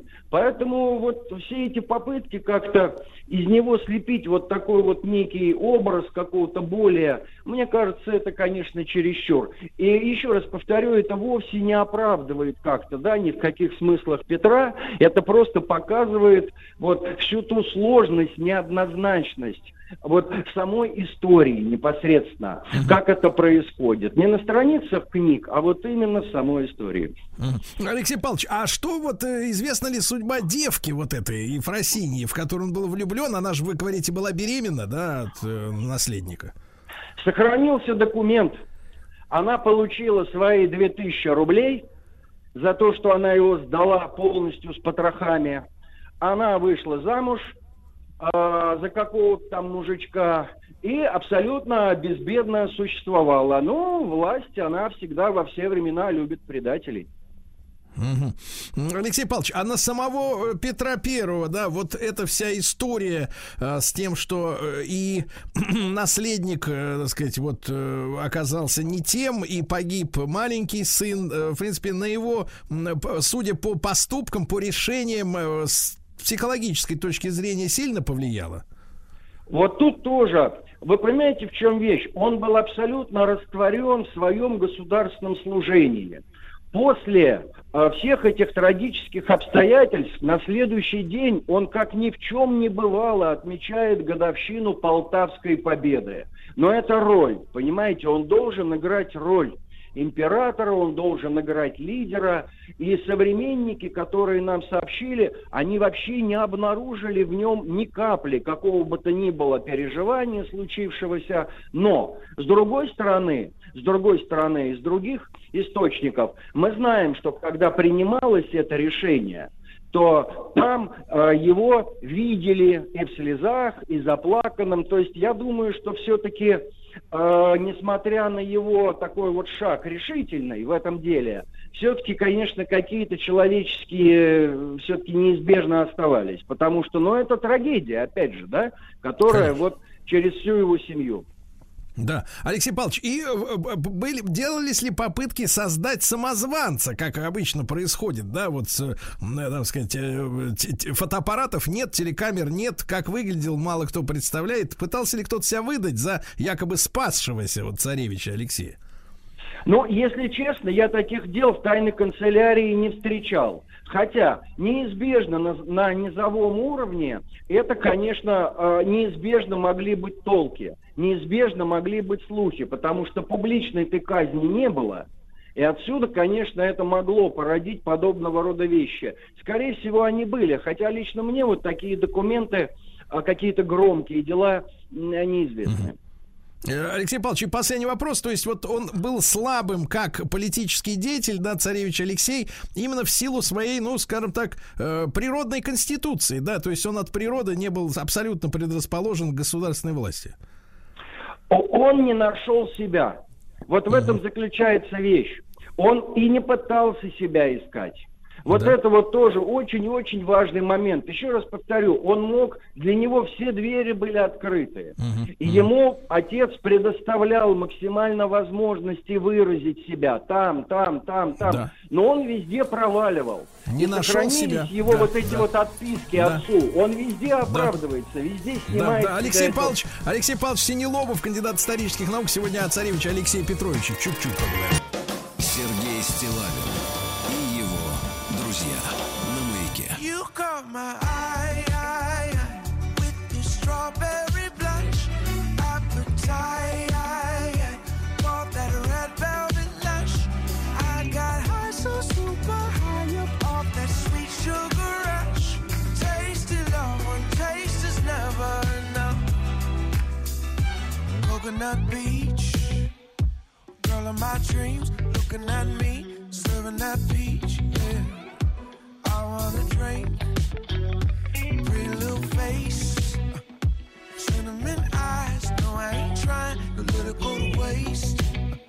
I'ma clean up that plate. I want all of it, all of it, all of it, all the time. Want it all on the tip of my tongue. I'ma taste it right. Yeah. Give me all of it, all of it, all of it every night from the very first try.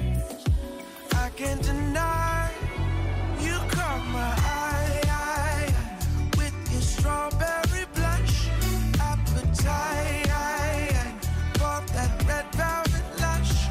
I got high so super high up off that sweet sugar rush. Tasty love, one taste is never enough. Yeah, I'm hooked on your touch. Lost in your love, drowning in lust. It's never too much. No, it's never too much.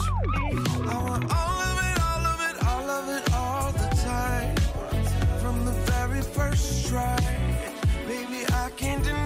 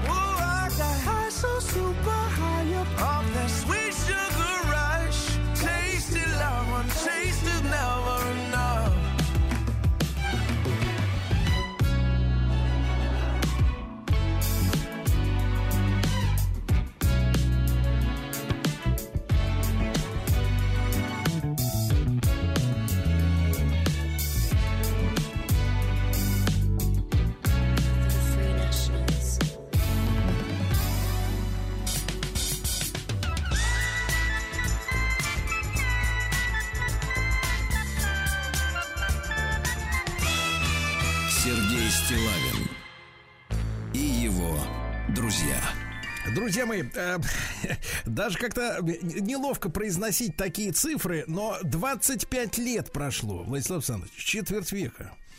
25 лет прошло с начала э, так называемой Косовской войны. Да, вот такая вот история. Косово все знают, это вот, э, место на карте, да, это Сербия, которая отторгнута от основной территории. И вот четверть века уже миновала. Э, Как это произошло, зачем, что дальше? Сегодня с нами Елена Георгиевна Пономарева, доктор политических наук, профессор МГИМО, балканист. Э, Елена Георгиевна, рад нашей новой встрече. Доброе утро. Да. Доброе утро, доброе утро. Дорогие друзья, и сразу скажу вам, нашим слушателям, что если мы о чем-то не успеем в эфире поговорить, то в телеграм-канале Белый Филин э, Елена Георгиевна, я уверен, расскажет, да? Да, Елена Георгиевна, можно начать с, как бы с конца этой всей истории, хотя конца и края это не видно, честно говоря. Но тем не менее, вот если ог- оглядываться, да, на эти, на четверть века назад, зная сегодняшние расклады ситуации, да, в мире, в Европе, Зачем американцам нужно было создавать вот этот э, анклав косовский, где, как мы понимаем, э, полно криминала, э, так сказать, подпольные сигаретные фабрики, черные трансплантологи и так далее и тому подобное. Вот зачем, если вот посмотреть на этот срез в 25 лет? Вы знаете, я еще, по-моему, в 2012 году написала книгу, которая называлась «Проект Косово. НАТО и большая политика». А второе издание было под названием «Государство-бандит». Дело в том, что впервые этот термин «государство-бандит» использовал американский исследователь Шацбер в книге «Диалектика угнетения в Заире». Казалось бы, где Заир и где Косово, да?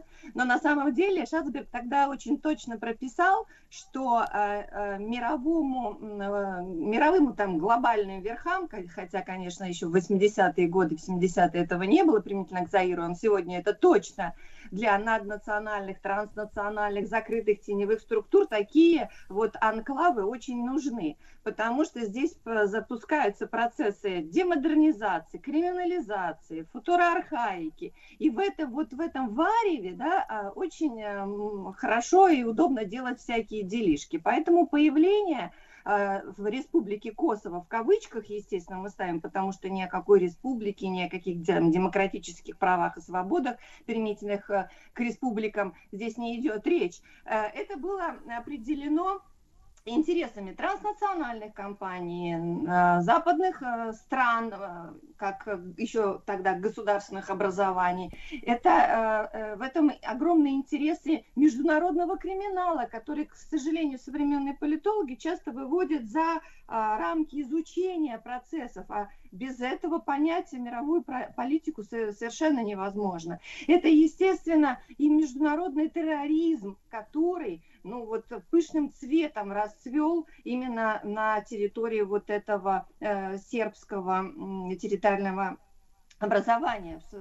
И сегодня тоже считается, и мы считаем, что это все равно территория Сербии. Вы знаете, есть такая шутка у сербов, что все Россия, только Косово это Сербия применительно, да, вот э, к современным таким реалиям.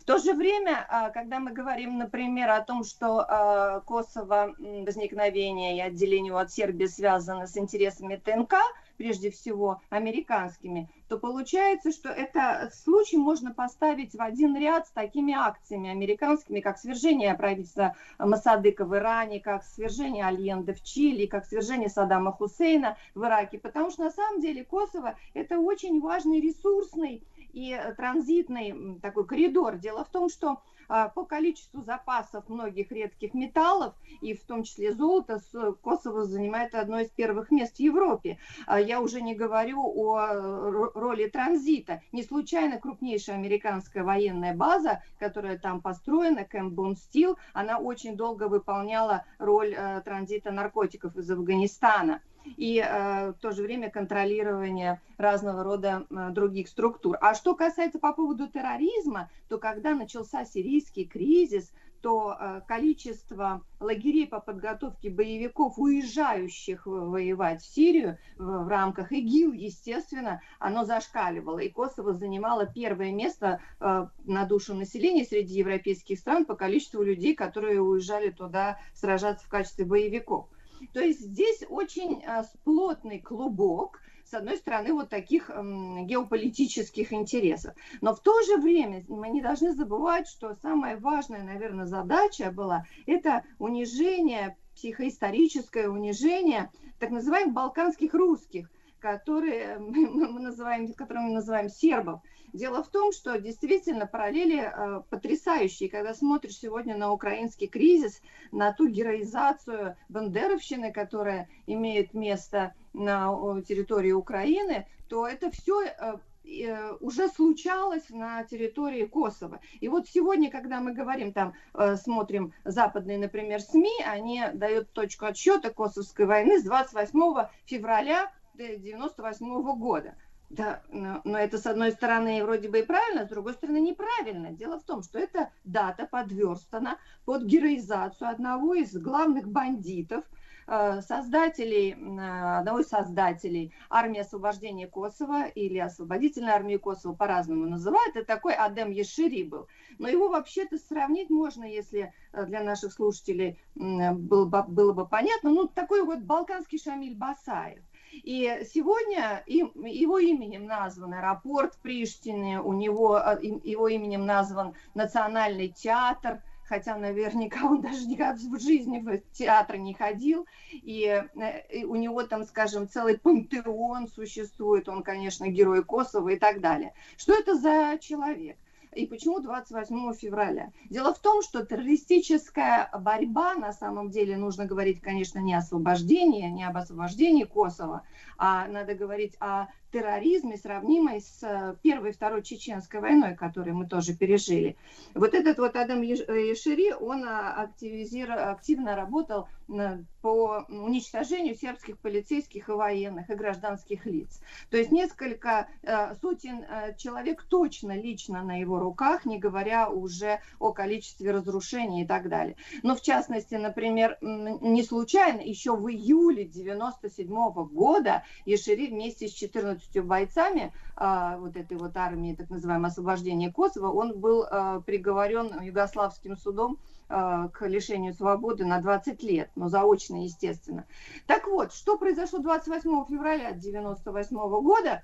Полицейский патруль э, сербский был обстрелян, обстрелян в одном из э, косовских селений. И потом были два полицейских убиты. И, естественно, на это э, пошла реакция со стороны сербского спецназа, так называемая битва у шести дубов, в которой м, даже бронетехника участвовала, боевые вертолеты, там все серьезно было.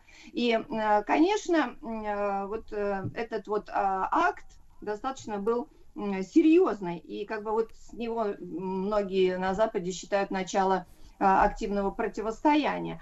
А 5 по некоторым данным, 8 марта 1998 года Ешири был убит вместе с членами своей с- там, семьи и своими родственниками. Их там очень много, 49 человек носило фамилию Ешири а, в том селе, на которое, э, так скажем, зашел сербский спецназ. Но их уничтожали именно как террористов. А вы видите, что происходит? Да, происходит такая вот героизация. А почему именно э, начало вообще международная кризисная группа начинает э, отсчит- отсчитывать ведение Косовской войны с 98 года? Здесь мы должны вспомнить события, которые происходили в соседней Албании. И, по-моему, тоже на маяке вы поднимали, Сергей Валерьевич, этот вопрос. Весной 97 года в результате тяжелейшего экономического кризиса в Албании были разгромлены военные склады. И это, собственно, и стало э, возможностью такой вооруженной э, для албанских боевиков. Мои сербские коллеги рассказывали, что стоимость нового совершенно Калашникова э, всего 16 долларов была. А, Причем, говорит, в какой-то момент можно было и за десятку новый калаш купить. Не говоря уже о там, минометах, противотанковых боеприпасах, там, РПГ и так далее. И это все вышло, а, ну, это официальные данные, я думаю, что неофициальные всегда больше данные, только миллион калашниковых вышло на рынке вот в, этот, в эту зону. Вы понимаете, что таким образом получилось, что армия вот этого вот освобождения Косово, она как бы вот вооружилась. Но еще очень важный момент, что активно с конца 97 года по начало 98 на территории Албании э, проходило обучение нескольких бригад этих вот албанцев. И, э, соответственно, э, вот это вот, как я уже сказала, международная э, кризисная группа, она утверждала, что открыто действовать э, стали албанские боевики в, еще даже в, в конце 97 года.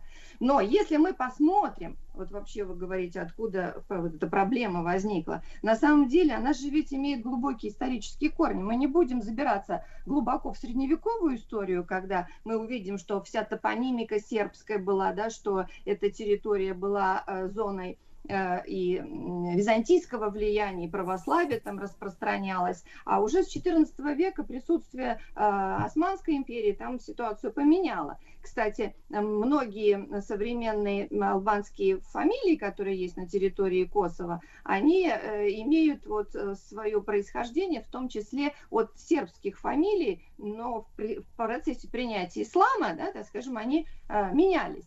И что интересно, что э, я считаю, что главная вина на возникновение вот этого косовского вопроса, который вылился в такое кровопролитие, она лежит, конечно, на а, руководстве социалистической Югославии. У нас есть такая некая романтизация Э, социалистической Югославии. Действительно, это была фантастически красивая страна, фантастически, э, так скажем, активная на международной арене, расположенная и к России, несмотря на тяжелейший кризис 1948 года. И во многом она копировала и советские модели. Но вот в этом копировании она э, привела к тяжелейшей трагедии сербского народа, потому что, во-первых, сербы были распылены в административных границах союзных республик, собственно, после чего и войны начались, да, и в Хорватии, и в Боснии, именно там, где проживали сербы, и Косово. А Косово-то что с Косово получилось? Как территориальная единица Косово и Метохия была выделена только после войны Второй мировой, в 1945 году. И это было сделано решением правительства Югославии, лично Тита, кстати, за что его многие сербы называют последним Габсбургом на Балканах, потому что он сделал то, что Габсбурги не могли ослабить максимально именно сербский сегмент, как самой крупной, как самой мощной, сильной политической единицы в этом а, ареале Балкан. И получается, что вот в 1945 году э, было принято постановление, согласно которому запрещалось возвращение сербских колонистов – на территории, в частности, Косово и Метоки, а также, там, скажем, э, Черногории, вот тех районов, и э, Македонии. И вы представьте себе, что, условно говоря, из 230 сел там всего 30 было албанских э, до войны, а потом все эти 230 сел стали, собственно, албанскими. И не албанские колонисты не выезжали, которые оказались там во время э, Второй мировой войны, оккупации Италии и Германии, и в частности вот этот вот страшный монстр, которым мы сегодня пугают э, всех, это Великая Албания, был ведь создан именно во время Второй мировой войны. Угу. Елена Георгиевна, я понял, что это э, сегодня это такой, э, ну скажем так, э, криминальный офшор, да, есть финансовые офшоры, где хранятся деньги без налогов, да, а здесь, значит, соответственно, вот такой, такая черная дыра, да, общемировая и, по крайней мере, европейская, да, где ребята бесконтрольно творят свои черные дела. Все понятно. Елена Георгиевна, ну вот если подняться на уровень выше, да, в разговорах таких людей серьезных мелькает не одна однозначно мысль о том, что вот это противостояние с сербами, Потом с русской православной церковью сейчас на Украине, которая запрещена, да, это же нонсенс какой-то просто. Вот, а против русских, причем какая интересная ситуация сложилась, да, Европа последние несколько десятилетий занималась толерантностью, терпимостью и а, а, равным отношением ко всем, но русские объявлены вне закона. Это очень интересно, да, как бы, да, то есть они обдираются как липко не по принципу персональной вины, а просто по принадлежности к России. Это очень интересно, да, на фоне толерантности толерантности всеобщей. Это такая интересная история. Но если с религиозной точки зрения, у нас, к, сожалению, да, ну, как кто может трактовать, к сожалению, или так нормально, развился очень сильно атеизм еще с советского времени, да, то есть нас как бы отлучили от миропонимания с религиозной точки зрения. Но насколько вот этот, э, собственно говоря, наезд на сербов, на православных в целом, м, именно можно трактовать как религиозную войну и, протеста и противостояние, несмотря на то, что вот свобода вероисповедания, ну, то в церковь можно не ходить, и многие люди об этом забыли, но вот враги этой, как бы, нашей цивилизации, они этого не забыли по какой-то причине, несмотря на вот все вот эти атеистические процессы. Вот вы видите какую-то причину именно упорного давления на э, православные центры мира э, с этой точки зрения? Безусловно, Сергей, ну, конечно, вы, как всегда, правы, потому что здесь есть э, война, что называется, экономическая, да, война за территории, но есть и война метафизическая, духовная, и православие является сегодня м, передним краем войны, потому что, вот такой глобальный, потому что идет война за э, сохранение человека человеком с большой буквы, не просто как биологической единицы, да, а как э, носителя определенных э, ценностей духовных, без всякого пафоса я это говорю. Елена Георгиевна, а хорошо, а тогда та- времени не очень много, вот тогда вот эти силы, да, которые, соответственно, борются с э, этими нашими ценностями, а какие, э, как бы, из них наиболее опасны для нашего врага? Вот э, ш- что за ценности в, право- в православном миропонимании? Мы не о религии сейчас говорим, да, так сказать, о Да. миропонимании, менталитете. Вот что их больше всего корежит? Но на самом деле, конечно, их больше всего корежит православие то, что э, э, семья это союз э, мужчины и женщины. И то, что э, православие отрицает какие-либо модификации, тем более искусственные, да, вот надуманным не по медицинским именно показателям, да, с, именно связанные с природой человека, потому что, с одной стороны, душа, но есть и тело, которое, да, имеет э, свои какие-то там, скажем, желания, похоти и так далее. И вот это, соответственно, должно э, быть в русле э, мироздания, как создала эта природа, или верующие говорят, да, что это Бог создал, вот, соответственно, это самое главное. Вот сербы в этом смысле, они суперрелигиозный народ и в то же время супергосударственный. Ну, условно говоря, они идут на свадьбу э, в храм или идут на кладбище, они мо- идут всегда со своим государственным флагом, но при этом, скажем, если есть какая-то политическая акция, то они, естественно, э, идут с, с религиозными атрибутами. И в этом смысле они стараются, конечно, максимально защитить то э, фантастическое православное наследие, которое представлено на территории Косово. Э, Елена Георгиевна, ос- тогда вопрос совсем прямой задам. Эта сила, которая противостоит, она, скажем так, ну смотрите, э, конкуренция конфессии, условно говоря, да? То есть, например, Рим, Византия, условно говоря. Или, так сказать, Господь и сатана. Вот просто задам вопрос в лоб.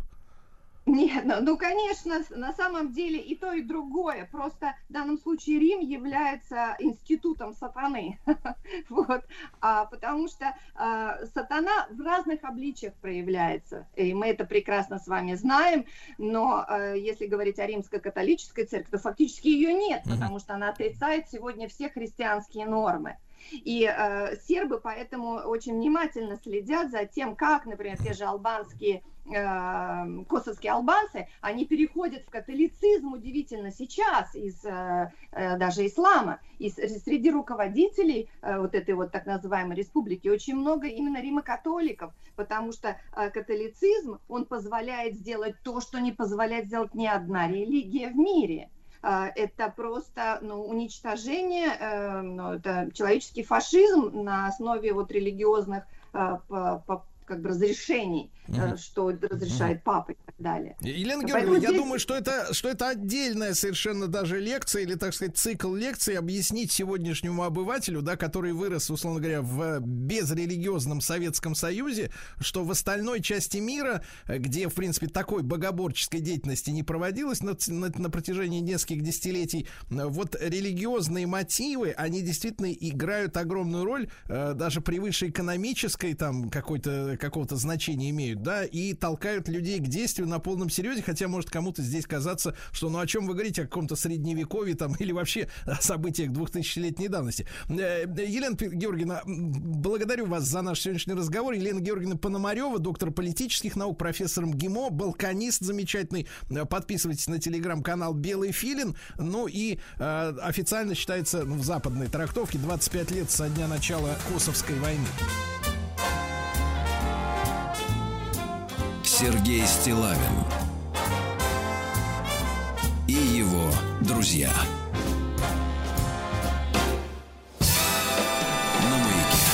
Дорогие товарищи, э, на, на днях вышла новость за авторством ТАСС, э, на которую, возможно, многие из вас не обратили внимания. В принципе, если вы следите за лентами новос, новостными, да, я обратил внимание на это сообщение, а оно гласило, что в нашей стране объединены в, в единое командование две разные структуры противовоздушной обороны а именно войсковые ПВО и ВКС России. Ну, так вот обычный человек, особенно не военный, ну, вот у нас военный Владислав Александрович, да, все-таки моряк, вот, читает такое, ну, думает, ну да, наверное, что-то важное, но понимания такого ощущения нет. Э, понимание должно прийти, друзья мои, э, в результате того, что на протяжении десятилетий, то есть это не, не, не даже не новейшая история России, а вот уже, так сказать, десятилетий, э, у нас существовало две разные системы ПВО. И э, некоторое время назад я с огромным интересом на эту тему, когда еще не было принято, я так понимаю, решение об о слиянии, об объединении в единое ПВО э, разных структур, да, э, слушал лекцию на эту тему Юрия Альбертовича Кнутова, военного историка, директора Музея войск противовоздушной обороны, э, которого вы любите, я знаю, регулярно Юрий Альбертович бывает у нас в эфире. И вот э, к кому же обратиться, как не к нему, за разъяснение объяснением, да, в популярной форме, насколько это важно, то, что случилось. Юрий Альбертович, доброе утро. Очень рад нашей новой встрече. Да. Здравствуйте. Да, Юрий Альбертович, а когда вот сложилась эта система, что у нас действительно в стране, еще в Советском Союзе, было как бы две структуры ПВО? Ну, вообще это в годы Великой, Оте... Великой Отечественной войны такое разделение серьезное произошло, реальное. А, а, то есть войсковая ПВО, она занималась фактически защитой войск на поле боя, а объектовая ПВО, она прикрывала объекты, которые э, непосредственно находились внутри территории Советского Союза. Ну, а как таковое вообще э, разделение оно возникло раньше, но де-факто вот именно э, это как раз произошло в годы Великой Отечественной войны. Ну, а, и в годы же Великой Отечественной войны происходит достаточно большое количество реформ форм противовоздушной обороны, но войска именно ПВО страны, территории страны, как они тогда назывались, они также возникают вот практически в ноябре 1941 года, ну а в последующем э, происходят различные реформы. Ну, уже два э, рода войск хотя, казалось бы, это все противовоздушная оборона, но, и, э, как тогда уже говорили, войсковая противовоздушная оборона и войска, и противовоздушная оборона на территории страны начинает развиваться самостоятельно под своими командованиями. Хотя, в общем-то, периодически они действовали вместе, э, было налажено определенное взаимодействие, но в последующем каждая структура решала свои задачи. Вот войска ПВО территории страны, они занимались именно охраной объектов на территории э, Советского Союза. Э, это политико-административные центры, военные предприятия, оборонные предприятия, базы военные. А войсковая ПВО, она вот в основном прикрывала, как я уже сказал, должна была прикрывать войска в ходе боевых действий. А, но примерно где-то 80-е годы, в середине 80-х годов, к этому моменту, кстати, войска ПВО страны уже представляли из себя де-факто. По факту э, это были уже войска воздушно-космической обороны. А, то есть при маршале Бирюзове, он недолго командовал войсками ПВО, возникла концепция создания э, достаточно серьезной структуры, которая должна была в себе объединять зенитно-ракетные войска, истребительную авиацию, радиотехнические войска, противоракетную оборону, противокосмическую оборону, систему предупреждения о ракетном нападении и систему контроля космического пространства. И вот эту вот идею э, удалось реализовать маршалу Батицкому после того, как он был назначен командующим, главнокомандующим войсками противовоздушной обороны. То есть была создана уникальная система, которая была в состоянии бороться не только с воздушными целями, но и фактически решать э, задачи противоракетной обороны. Пусть пока еще не на столь высоком уровне, как хотелось бы в свое время, но в любом случае такая задача была поставлена, и она, э, в общем-то, в той или иной мере решалась, исходя из технологического уровня развития оборонной промышленности. Но в 80-е годы победила другая тенденция. При маршале Агаркове, он возглавлял генеральный штаб, было принято решение войска противовоздушной обороны, которые находились непосредственно в составе военных кругов приграничных, передать э, командованию сухопутных войск, командованию этих кругов. И эта передача, она привела, честно говоря, к упадку фактически войск ПВО. То есть, с одной стороны, вот такая гигантская, мощнейшая система, как воздушно-космическая оборона, которая называлась войска ПВО, а я вот хотел бы уточнить, что в то время даже запрещалось говорить, что в войсках ПВО есть э, войска э, ракетно-космической обороны, которые вот объединяли в себя, как я уже говорил, противоракетную, противокосмическую оборону и систему предупреждения ракетным нападениям, и систему контроля космического пространства. Так вот, эту систему начали разрушать. И передача войск в приграничные округа, она имела крайне негативные последствия. Юрий Альбертович, а вот эти Да. люди, которые вот занимались этим раздроблением, они чем руководствовались? То есть какая идея это была? Какая идея А вы победила? знаете, а вы знаете, вот победила негативная идея. Они ру- руководствовались тем, что э, якобы вот у командующего округом у него здесь все войска под рукой, и в том числе будет вся противовоздушная оборона. Но это была ошибочная точка зрения. Я вот приведу такой пример. Э, Когда были в 42 год, фактически, вот битва за Сталинград, мы помним, как это все происходило, так по историческим каким-то фильмам, книгам. Вот. Там был очень неприятный момент. А, Когда немцы подошли к Сталинграду, в общем-то, началась массированная эвакуация войск наших за Волгу. И вот командование сухопутных войск, э, оно приняло решение войсковую, дополнительно к войсковой ПВО, объектовую ПВО, которая вот прикрывала город, заводы, ее тоже переключили на прикрытие наших войск, именно только войск. Да, они прикрыли переправы, они прикрыли э, переправу, э, пе- переброску войск на другой берег, но город сожгли немцы буквально за несколько дней, а погибло 40 тысяч мирных жителей. Вот, пожалуйста, то, что сняли противовоздушную оборону с тех объектов, которые должны были, э, должна была ПВО закрывать. И вот эта вот система, она, конечно, крайне негативна уже в годы войны себя проявляла, именно поэтому и было принято решение о том, что каждая противовоздушная оборона должна заниматься своими задачами. И, ну, к сожалению, я еще раз хочу сказать, вот в 80-е годы такое решение было принято, и оно привело к тому, что, в общем-то, начался развал.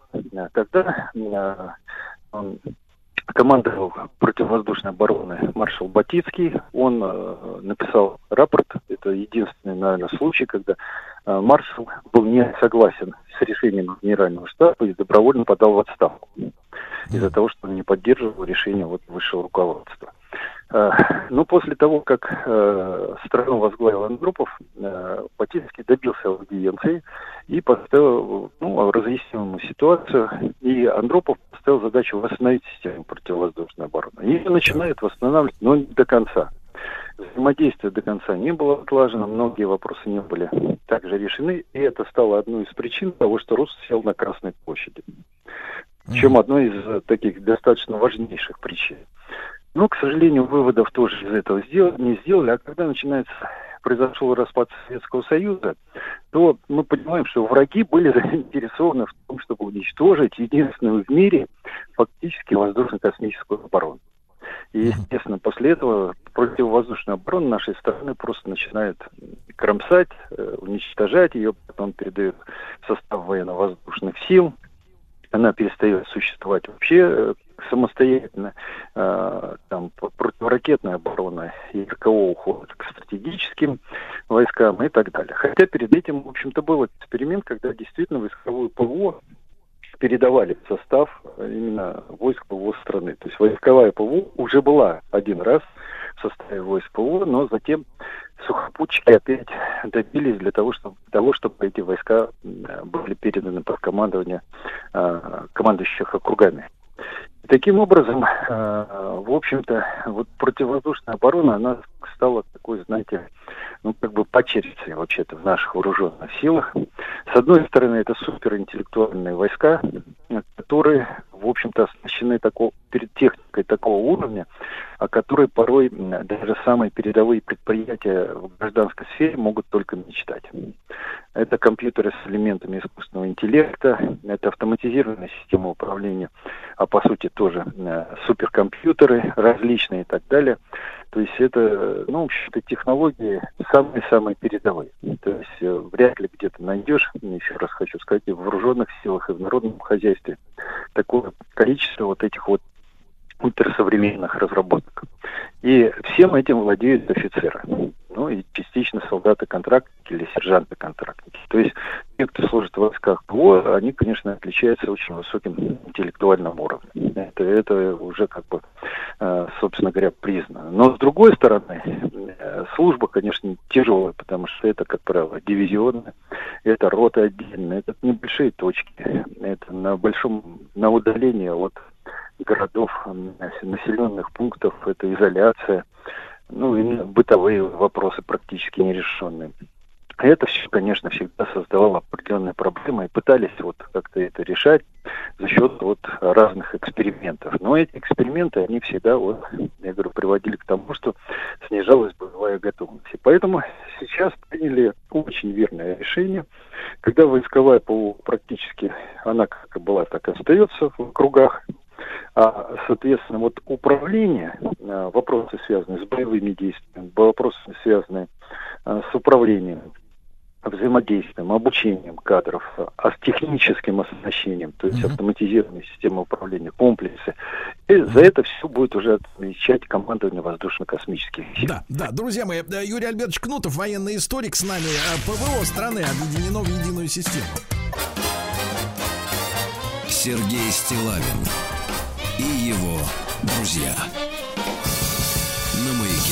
Друзья мои, итак, с нами Юрий Альбертович Кнутов, э, директор музея войск противовоздушной обороны, военный историк. Э, вот свершилась важная вещь. Э, спустя несколько десятилетий объединены в единую систему наши войска ПВО, которые принадлежали разным военным ведомствам. Это объективно замечательно. Юрий Альбертович, ну вот не буду скрывать вашу лекцию на тему вот этой разобщенности. Я слышал в связи с, значит, прилетом беспилотника на нашу, на наши аэродром в Энгельсе, э, вот, где стоят наши стратегические э, бомбардировщики, другие важные э, самолеты, да. Я так, насколько я понимаю, вот в том числе эти события повлияли на это такое вот решение, да? Как да, вам кажется? Конечно, конечно, это сто процентов. Почему? Потому что э, вот создание единой интегрированной системы ПВО, а мы слышим, как на Украине представители НАТО как раз об этом и говорят, и причем он там пытается ее создать даже из зенитно-ракетных комплексов разных стран мира, и систем радиоэлектронной борьбы, РЛС, но страны НАТО, они делают технику по единым стандартам, и она должна быть объединена в эту единую систему ПВО. Но тут сам Бог нам велел э, это все объединить, опять же, Э, с помощью различных э, систем связи, систем автоматизированных систем управления. То есть, когда комплексы войсковой противовоздушной обороны будут завязаны в единую автоматизированную систему управления, которая будет сопрягаться, то есть совместима будет с автоматизированной системой управления объектовой ПВО, и таким образом у нас складывается единая система, то есть как бы один комплекс, представляете, да, вот от севера нашей страны до южных самых точек нашей страны, от э, восто- самых восточных до самых западных, это как бы один комплекс, который способен решать задачи как борьбы с любыми летательными аппаратами в воздухе, так и задачи противоракетной обороны. Это, конечно, о такой системе можно только мечтать. Естественно, за один день, за неделю и за месяц она не возникнет. Конечно, потребуется несколько лет для того, чтобы разработать соответствующую аппаратуру, внедрить ее, обучить войска, умению всем этим управлять. Но в любом случае подобного рода решения это сверхпозитивно. Почему? Потому что, ну, вот летят, скажем, беспилотники противника, э, собственно говоря, э, мы по ним можем, как бы, вот, используя автоматизированную систему управления, увидеть полную картину, и где-то по ним будут работать войсковая ПВО, где-то будет работать объектовое ПВО. Э, можно создать эшелонированность системы противовоздушной обороны, при этом экономия ресурса, количество комплексов, количество станций, где-то задействовать систему радиоэлектронной борьбы, но это все единый как бы вот механизм, единая сеть, нейросеть, я бы ее даже так назвал. Вот речь идет о создании вот этой единой нейросети, которая будет функционировать, может быть, даже где-то в автоматическом режиме. Почему? Потому что, ну вот, если мы стреляем по Хаймерсам, там скорость у Хаймерсов гигантские, у наших противоракет тоже, э, там, у Панциря либо у Тора, тоже ракета имеет огромную скорость. Человек вот вручную он практически не успевает реагировать. Работают только компьютеры с элементами искусственного интеллекта. Поэтому Э, вот переход на этот уровень, конечно, это очень-очень важно, тем более, что э, я еще раз хочу сказать, в объектовое ПВО это все существует, это все отработано. В языковую ПВО в этом отношении надо подтягивать в силу того, что она всегда действовала изолированно. То есть, ну, вот здесь надо прикрыть дивизию. Ну, дивизия прикрывается. А вот уже то, что там дальше, собственно говоря, э, систем, скажем так, взаимодействия, да, их просто недостаточно было именно с точки зрения технологий. Вот теперь эти проблемы будут решаться, и это позволит вот это вот интегрированной системе противовоздушной обороны гораздо надежнее прикрывать как войска, так и непосредственно объекты на территории нашей страны. Юрий Альбертович, и короткий вопрос. Вы упомянули Матиаса Руста, да, который сел там на Красную площадь на этом да. маленьком самолетике, а вот из-за чего сняли все руководство, так сказать, и ПВО, я так понимаю, и вообще с армейскими чинами, э, которые могли спасти Советский Союз, очень серьезно, круто поработали. Вот с вашей точки зрения, это в какой степени вот была провокация или использование недочетов как бы системы ПВО для создания провокации? Ну, конечно, знали, во-первых, что запрещено стрелять по спортивным самолетам. Во-вторых, знали, что вот это вот взаимодействие между приграничными округами и внутри, и центральным командным пунктом нарушено. И это вот было использовано для того, чтобы осуществить вот подобного рода полет. И, собственно говоря, вот он и состоялся. Но я бы хотел бы сказать, вот у нас за такой полет, такое нарушение рустом сняли все руководство Министерства обороны, да, начиная с министра, главкома. А вот сейчас китайский шар летал над базами, э, ядерные базы, мини-3, базы э, стратегических бомбардировщиков Б-25 над э, штабами, центрами управления. Я просто уверен, что осуществлялась, в общем-то, запись радиотехническая, излучение, фотографирование всех этих объектов. Никто не пострадал. Сказали, что это были инопланетяне. И таким образом, собственно говоря, выкрутились из этой ситуации американцы. И даже, на мой взгляд, и выговор-то никому не объявили. Хотя ситуация показала, что американская система НАРАД в тысячу раз слабее и хуже, и имеет очень много дырок по сравнению с нашей отечественной системой противовоздушной обороны. Но вот видите, у нас подход, к сожалению, разный. В свое время Горбачеву просто нужно было избавиться от руководства, которое выступало против заключения договора э, об ограничении э, ракет средней и меньшей дальности. И туда этот договор был нам не выгоден, и поэтому вот этот полет просто состоялся для того, чтобы этих недовольных генералов и маршалов убрать со своих постов. И потом 8 декабря 87 э, года, 1987 года... Подписать, подписать эти бумаги с американцами. Да. Юрий Альбертович Кнутов, военный историк, директор войск музея ПВО. Наша противовоздушная система объединяется, и это замечательно. Сергей Стилавин и его на маяке. Now you say you're lonely. You cry the whole night through. Well, you can cry me a river, cry me a river. I cried a river over you.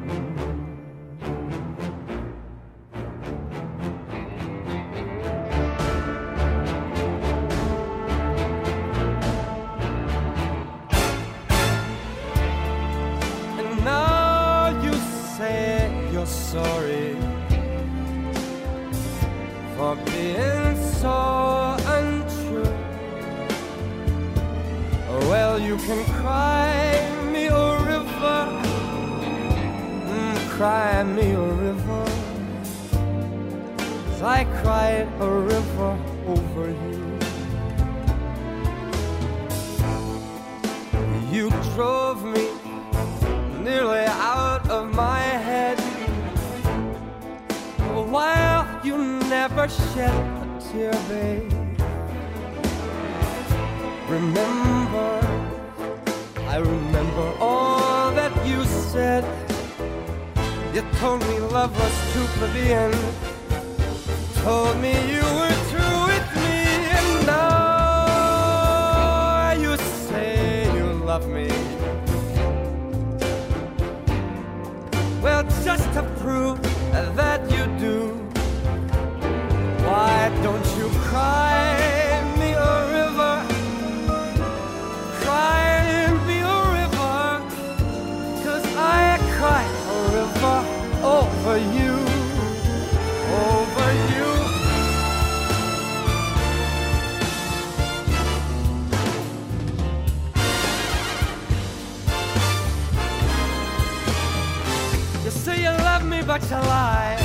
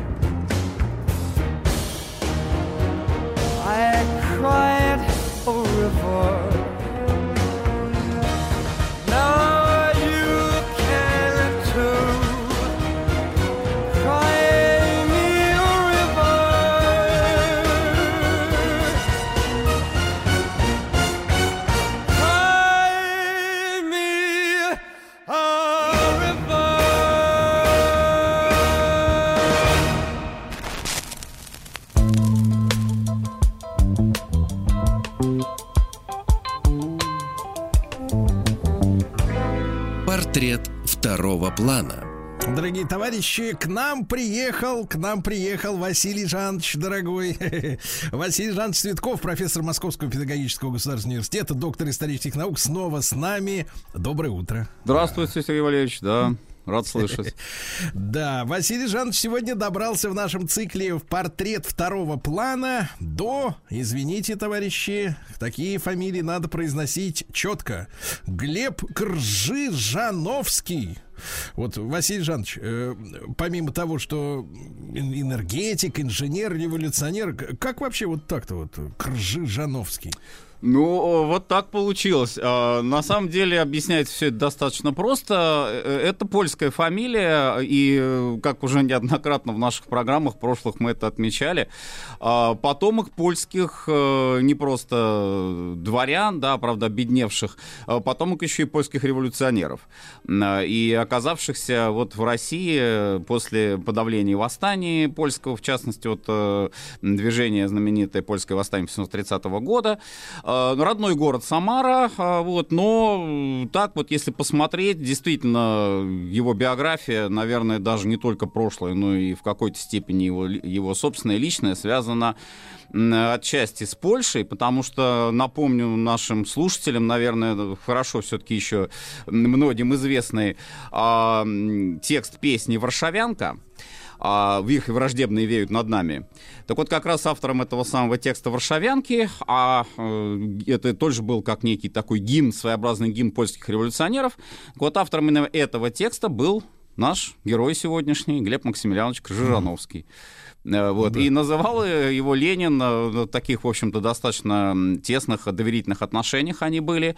Он его называл э, в переписке «друг-поэт». То есть вот это помимо прочего, помимо энергетика и революционера, он еще и поэзии э, был не чужд, так скажем. Василий Жанович, ну мы привыкли к тому, что там среди ре- революционеров были, ну, допустим, э, э, юристы, да, вот, э, адвокаты какие-то, ну, рабочие, само собой, но чтобы инженер, энергетик, человек при деньгах и признаниях, да, вот все-таки как бы национальное происхождение вот больше всего сыграло роль в, в выборе его революционности. Сыграло, конечно, не без этого, но там быть по-разному все могло сложиться. Мог бы оказаться в рядах, э, там, допустим, тех же самых уже и польских революционеров. Э, Я думаю, что здесь решающим таким выбором для него стало, конечно, знакомство с Лениным. А это такой этапный момент его биографии. Произошло это в 1893 году э, в Санкт-Петербурге. И вот с этим тоже как раз связана очень интересная такая история. А когда заполняли анкеты, ну это уже в советское время, заполняли анкеты члены партии, и вот нужно было указать свой партийный стаж. И Глеб Максимiliaнович написал, что его партийный стаж с 1893 года. Тут его спросили, а как же так? Ведь вот э, партия-то, она, даже вот если смотреть Союз борьбы за освобождение рабочего класса, он как бы предшественник вот уже РСДРП и дальше э, партии коммунистической, он-то образовался в 95 году, а вот вы говорите, вы пишете в 93-м. На что Глеб Максимiliaнович совершенно спокойно ответил, что а я вот с Владимиром Ильичем у истоков, так сказать, стоял. И поэтому совершенно спокойно имею право писать, э, что это 893. То есть А даже еще до того, как формально образовался Союз. А познакомились они тоже вполне, наверное, закономерно для того времени. Это кружки по изучению э, наследия марксизма. Э, прежде всего, конечно, «Капитал Маркса». Э, Опять же, вот э, если обратиться к воспоминанию Глеба Максимiliaновича, там э, очень интересно по этому поводу такая есть ремарка, что а, «Капитал Маркса» с очень большим трудом вот все, э, все эти тома мог кто бы то ни было осилить, а а вот э, требовали, чтобы обязательно это все прочитали, э, требовали как безусловное э, такое, ну как бы об- обязательное э, условие для того, чтобы стать э, марксистом полноценным, потому что без капитала ты, ты не марксист. А, так вот, как раз и Крыжановский отмечал, что рабочие, как правило, ну, обычные рабочие, ну, грамотные, конечно, но обычные питерские рабочие, они, как правило, могли осилить где-то в лучшем случае там первый том, а, и, и это их очень мучило, э, потому что, ну, Ну, действительно... а в результате чего, Василий Жанович, как бы нудно писал, язык плохой, А, переводы. Ну, наверное, это, потому что, опять же, вот если мы посмотрим последующую судьбу Крыжановского не только как экономиста, вот один из важнейших таких а, факторов, который вот с точки зрения Ленина мог бы помочь э, популяризации марксизма, это максимально простое, максимально короткое э, и такое, соответственно, эффективное изложение. И поэтому вот уже после 17 года, например, э, когда шла речь об электрификации, знаменитый план Гойл-Ро, ну, об этом обязательно надо сегодня сказать, а, э, тоже вот что можно было сделать, как можно было донести до простого, совершенно простого, ну, в хорошем смысле слова, рабочего, э, вот смысл этих перспектив. И Глеб Максимянович, в общем-то, справился с этой задачей, потому что помню, наверное, как вот эти вот мучения с э, трехтомником «Капитала» происходили в молодости его, э, он сумел э, в очень таком кратком, сжатом и достаточно доступном формате, буквально брошюра, формат брошюры, изложить э, план вот этой будущей электрификации э, страны, электрификации России. И потом, да, уже еще и после уже смерти Ленина, вот накануне первой пятилетки, например, э, Крыжановский написал популярную брошюру для детей, вообще детскую брошюру о том, э, зачем нужны пятилетки, а в чем их смысл, вот и как э, тоже вот советская экономика будет развиваться вот по этому пятилетнему плану. То есть, Василий э, Жанович, а да. для чего, так сказать, рабочих-то товарищей действительно мучили этой э, достаточно сложной для восприятия теорией? Э, Не пытались, э, как бы, светлые тумы упростить, вот именно, ну, как-то по- по- по- популярнее? Ну вот, вот это вот и пришло потом в процессе, как говорится, изучения капитала, потому что, конечно, может быть, там рабочий какой-нибудь и брал на себя смелость прочитать все, но все ли он понимал? После того, как он это все прочитал. Ну, нет, конечно, все это могло сводиться к элементарной такой формуле. Надо бить буржуев. Да, вот и все. Вот весь, весь, ну, так как Шариков, да, вот вспомнить, как он там Маркс читал тоже, знаменитая вот эта фраза.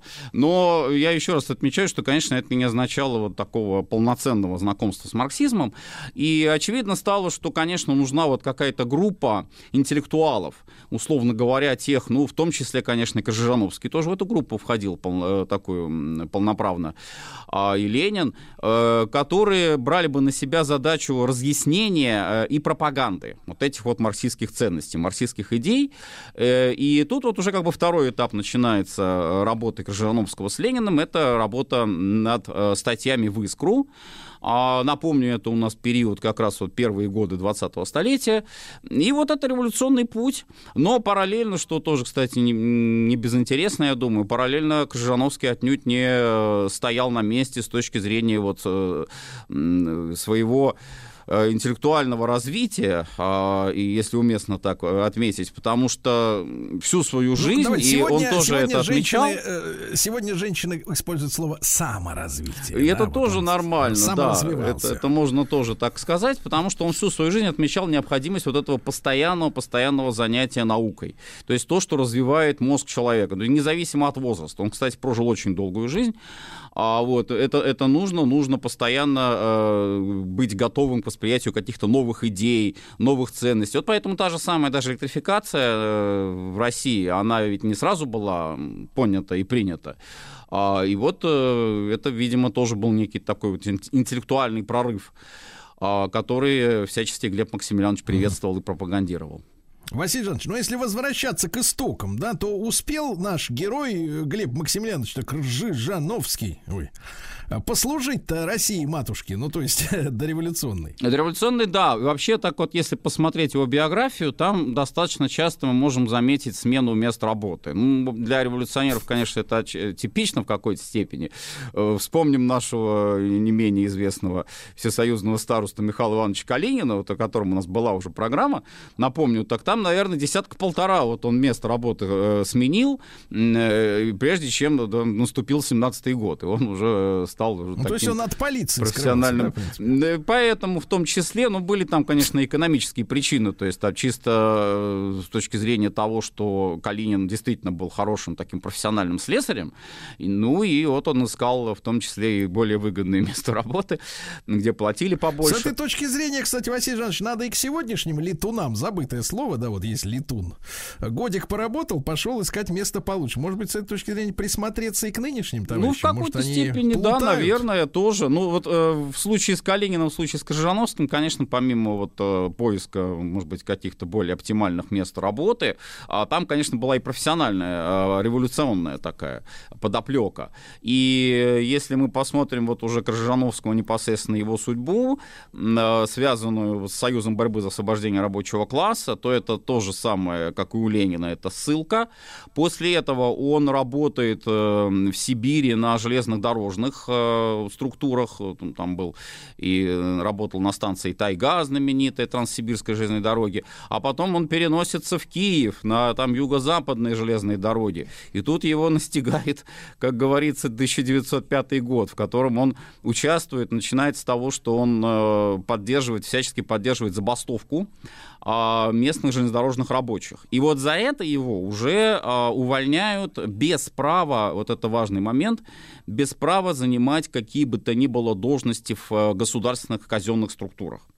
А вот там уже частный бизнес у него идет. Но поскольку, опять же, вот, э, как я уже говорил, действительно профессиональный инженер, очень грамотный, очень э, такой вот мотивированный, человек, который всячески, в том числе, вот, увлекался электротехникой а, инженерной, а, то, конечно, вот он был востребован. И в том числе Василий он Иванович, работал... а вот чтобы да. мы, чтобы мы понимали, да, мы сегодня тоже испытываем голод инженерный, потому что на- наделали менеджеров, этих, э, так сказать, экономистов, э, бухгалтеров наделали, радиоведущих наклепали, вот, миллионами. Вот, инженеров не хватает, они нужны. Вот скажите, пожалуйста, а э, инженер в то время такого уровня, вот насколько насколько он хорошо жил? Вот если э, сравнить вот, э, ну, э, так сказать, с теми, с тем же профессиональным токарем, там, слесарем э, Калининым, да, ну вот, в принципе, вот человек на такой должности, на такой позиции, что мог себе позволить? Вот как жить? Ну, во-первых, и слесарь хорошо жил, то есть вот действительно высокопрофессионально, он мог, получал, мог там в перспективе рассчитывать на собственный, э, как бы сегодня бы это назвали, коттедж небольшой такой, правда.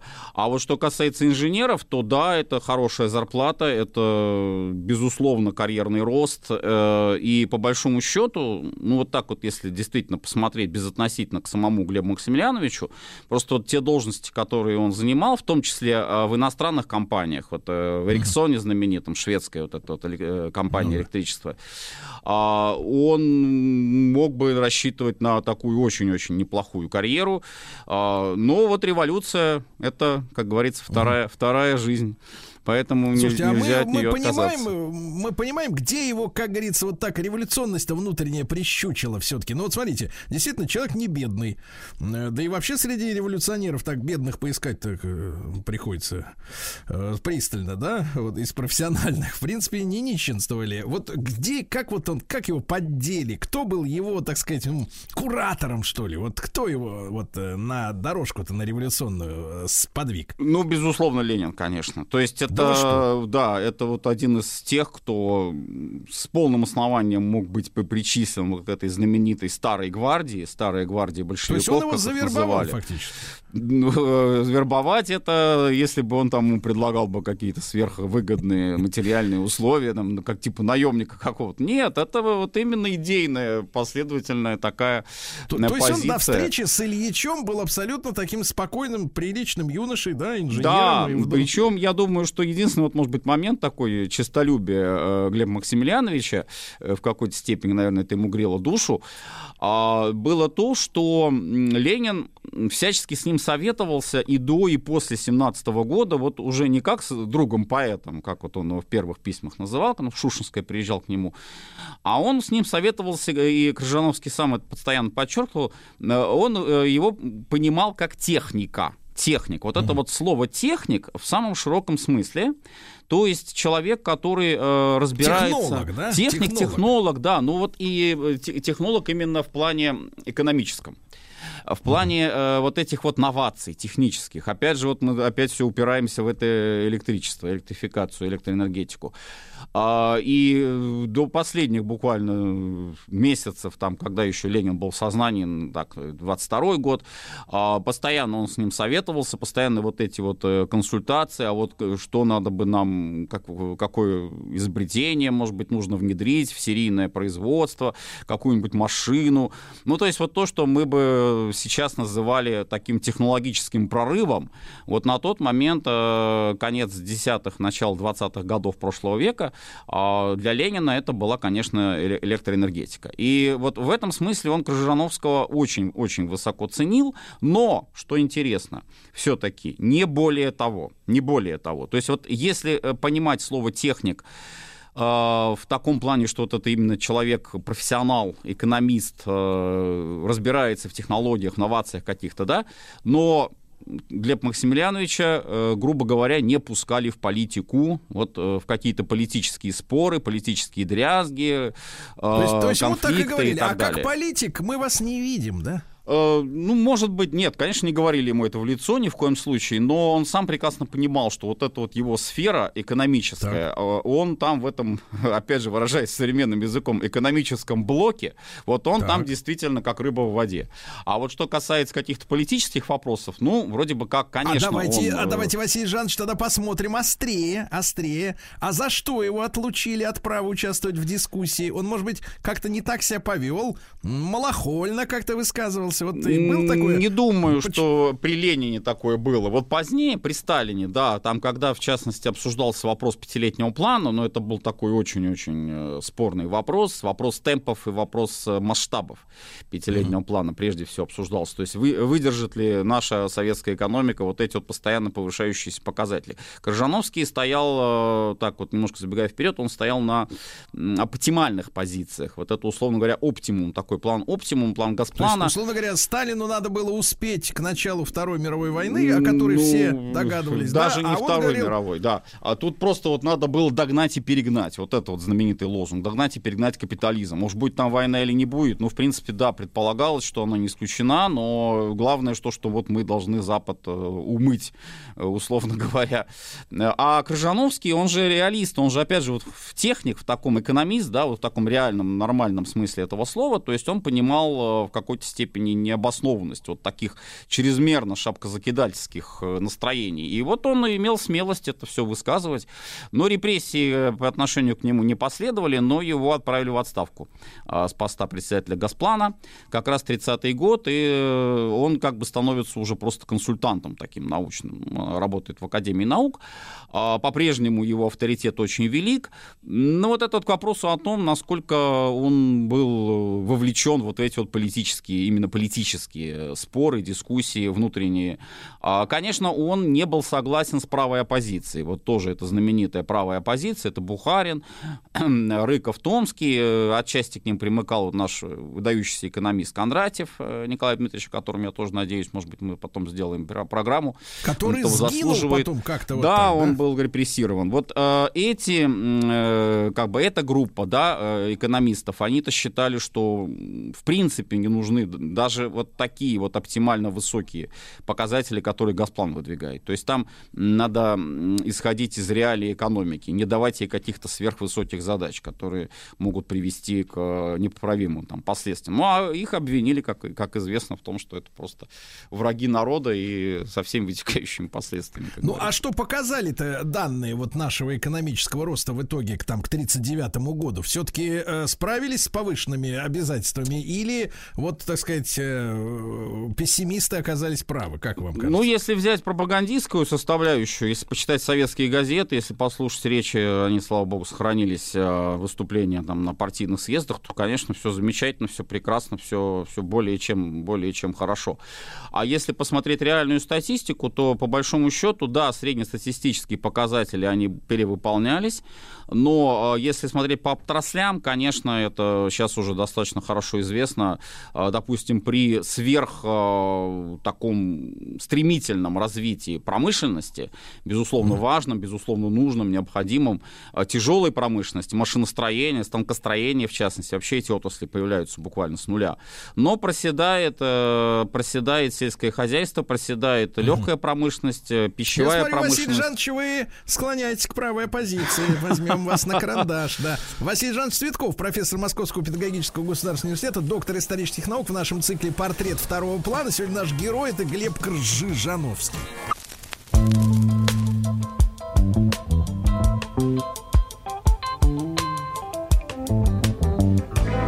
Портрет второго плана. Дорогие друзья, сегодня с нами Василий Жанович Цветков, профессор Московского педагогического государственного университета, доктор исторических наук, наш герой Глеб Кржижановский, энергетик, инженер и вот как бы революционер. Василий Жанович, а если товарищи-то не допускали до дискуссии, несмотря на личную дружбу, э, сказать, вернее, личное короткое знакомство с Ильичем, э, в, в самих событиях 17 года-то наш э, Глеб Максимлянович-то принимал какое-то деятельное участие? Ну, насчет деятельного участия, вот если смотреть э, на критерии деятельности, как э, то, что он там мог бы, допустим, как Антонов Ну, Овсеенко, в революции штурмовать Зимний. Да. Нет, он Зимний не штурмовал, э, в Красной гвардии не состоял и на, на баррикадах не сражался. Но, опять же, вот не менее важная была его работа какая. Ну, я немножечко даже вот назад отступлю, перед 17 годом. Э, Напомню тоже, вот у нас, когда был цикл э, революции, посвященный революционным событиям, гражданской войне, но там очень большое место обсуждали, в частности, вот мы с вами вопросы о финансировании а, большевистской партии, то есть откуда деньги там получали на революционную работу. Так вот, а, Крыжановский, опять же, как, безусловно, профессиональный, э, высокопрофессиональный инженер-электрик, а, и даже в какой-то степени еще и, опять же, вот выражаясь там, я не знаю, современным языком, такой вот эффективный менеджер, а, он а, настоял на том, чтобы в Москве а, была открыта такая небольшая, правда, но хорошая, эффективно работающая электростанция, на м, подмосковном торфе, на подмосковных э, вот этих вот источниках э, ископаемых. И э, вот, этот, вот эти торфяники, кстати, когда гражданская война уже шла, вот знаменитая Шатурская электростанция, да, на торфе тоже, они спасали, реально спасали советскую экономику, потому что она была отрезана от угля, каменный уголь Донбасса был под контролем белых армий, а, и тут вот нужно было каким-то образом решать эту энергетическую проблему. Так вот, а, эта самая электростанция э, в городе Электрогорске, она стала таким своеобразным местом, э, куда Крыжановский, он был директором этой электростанции, и он устраивал революционеров на работу. Э, И буквально, да, у него был штат укомплектованный от, там, буквально от секретарши до м, уже вот его непосредственных помощников. Это были люди, которые были связаны с партией большевиков. И э, доход, который получала электростанция, э, а доход был, в общем-то, не маленький, он шел в партийную кассу. То есть вот такая вот работа, она, конечно, это не, я еще раз говорю, это не, не баррикады. Погодите, погодите, не- э, Василий Жанович, ми- минуточку, минуточку. Мы как бы к капитализму-то успели привыкнуть за последние 30 лет, да? Мы же понимаем, что э, доход это, да, это понятно, но ведь есть собственники электростанций, то есть они крали, что ли, деньги у владельца и перечисляли в кассу? В том числе, ну как сказать, крали. Они там, э, если Ну, можно... если так- бухгалтерия своя, да, то Да, все понятно. вот именно.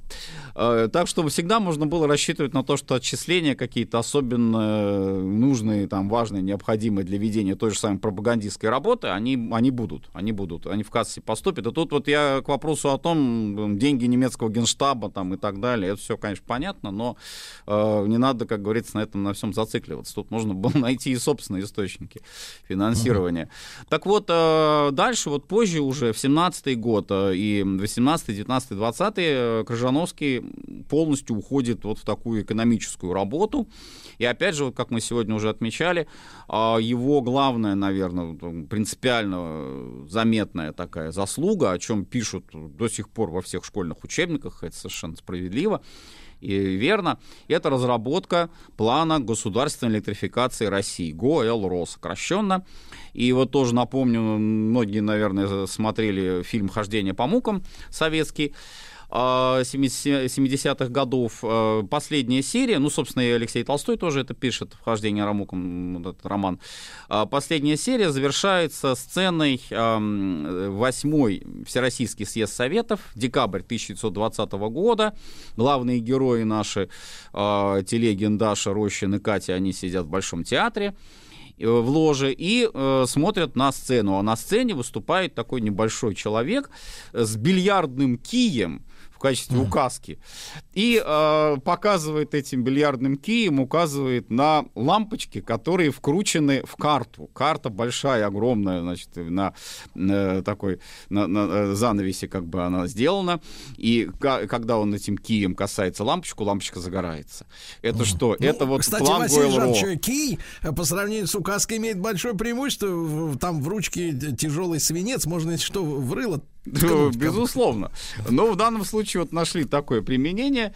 Там же действительно карта была огромного масштаба, и, и вот это производило впечатление на всех собравшихся. И опять же вот этот э, как подтекст такой, что из России, которая во мгле, в буквальном смысле во мгле, потому что действительно 20 год в Москве крайне тяжелая ситуация с освещением, с работой электростанций, вообще экономический кризис э, апогея достигает. Вот она потом очень-очень быстро, очень скоро возродится. Василий И насчет но- на отношение электрификации. Я просто прошу прощения, Сергей Иванович, знаменитый лозунг Ленина, как раз вот тоже хрестоматийный. Советская, э, коммунизм есть советская власть, плюс электрификация всей страны. Вот это как раз тоже в контексте вот этого плана Гойл знаменитого. То есть, видимо, судя по этой формуле, у нас не наступила полная электрификация, раз коммунизм не настал, да? Э, Потому что ну, советская власть была. План Гойл-Ро был выполнен полностью. Василий А, но, но, что- смотрите, ведь пишут же многие, э, что вот сам этот план там с затоплением определенных территорий при строительстве ГЭС, да, в частности, вот Ярославское водохранилище, м, другие, э, были, там, Клязьминское, по-моему, были запланированы, соответственно, еще до революции. То есть эти разработки-то, ведь многие вещи большевики брали уже готовые. То есть, например, э, и по, большому счету кольцевая там э, раскадровка метро была готова до революции. И там, я не знаю, какие-то еще вещи, э, да, что касался вот э, планирования. То есть, в какой степени было подхвачено, да, языковая реформа, опять же, да, с, с- с изъятием многих букв и перестали, когда печатать э, твердый знак после согласных в конце. Это тоже было придумано еще в 1911 году. А больш- большевики просто это взяли на вооружение. Вот программа Гойл.ру, она тоже в какой степени она разработана Крыжижиновским на основе там прежних материалов? Безусловно, совершенно вы справедливо замечаете о том, что, конечно, если там встретиться с утверждением таким, что у нас только вот благодаря Ленину и советской власти электричество появилось в России, но это, конечно, будет очень-очень большим, большим преувеличением, очень большой ошибкой. Конечно, электричество было и раньше, а и вот та же самая электростанция, которую я уже упоминал, э, которую Глеб Максимiliaнович как раз э, э, со- создал, это же до революции, это вот период как раз Первой мировой войны. А, но, но, тут есть два момента, которые, я считаю, нужно обязательно учитывать. Во-первых, а, вот именно сам план в таком его суммарном, а, интегральном э, виде, он появляется благодаря, по сути, вот инициативе, я не говорю, что он там единственный был автор, но, в общем-то, это был человек, который был мотором вот этого движения, э, это, это Крыжановский, конечно, это раз.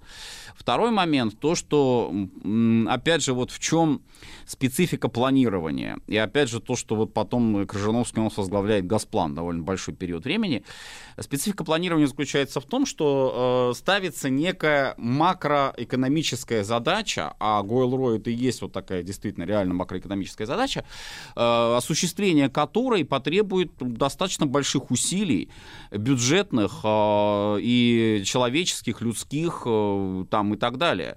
И одно дело, когда вот, да, там ту же самую электростанцию на Днепре, Днепрогэс знаменитый, можно и должно, да, она просто, тут, как говорится, напрашивается даже сам вот этот вариант, пороги днепровские перегородить, и вот чтобы эта вода не, не без толку падала там, да, с высоты, а чтобы она при этом еще турбину крутила. Это совершенно элементарно, это логично. Но одно дело вот так, да, действительно запланировать ее в качестве отдельно взятого какого-то строительного объекта, а другое дело это все осуществить в связке а, вот этого макроэкономического плана. Вот это как раз и есть заслуга, собственно, ГЛРО и Крыжановского лично.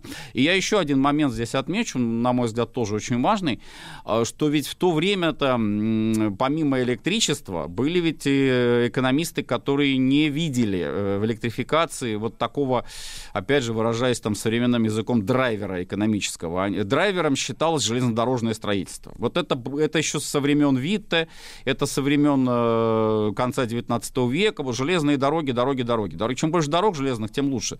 А вот электричество это вторично. Это даже третично там, по отношению к железнодорожному строительству. Ну, тоже в этом логика своя была, конечно, потому что страна-то огромная, э, инфраструктура нужна, дороги нужны.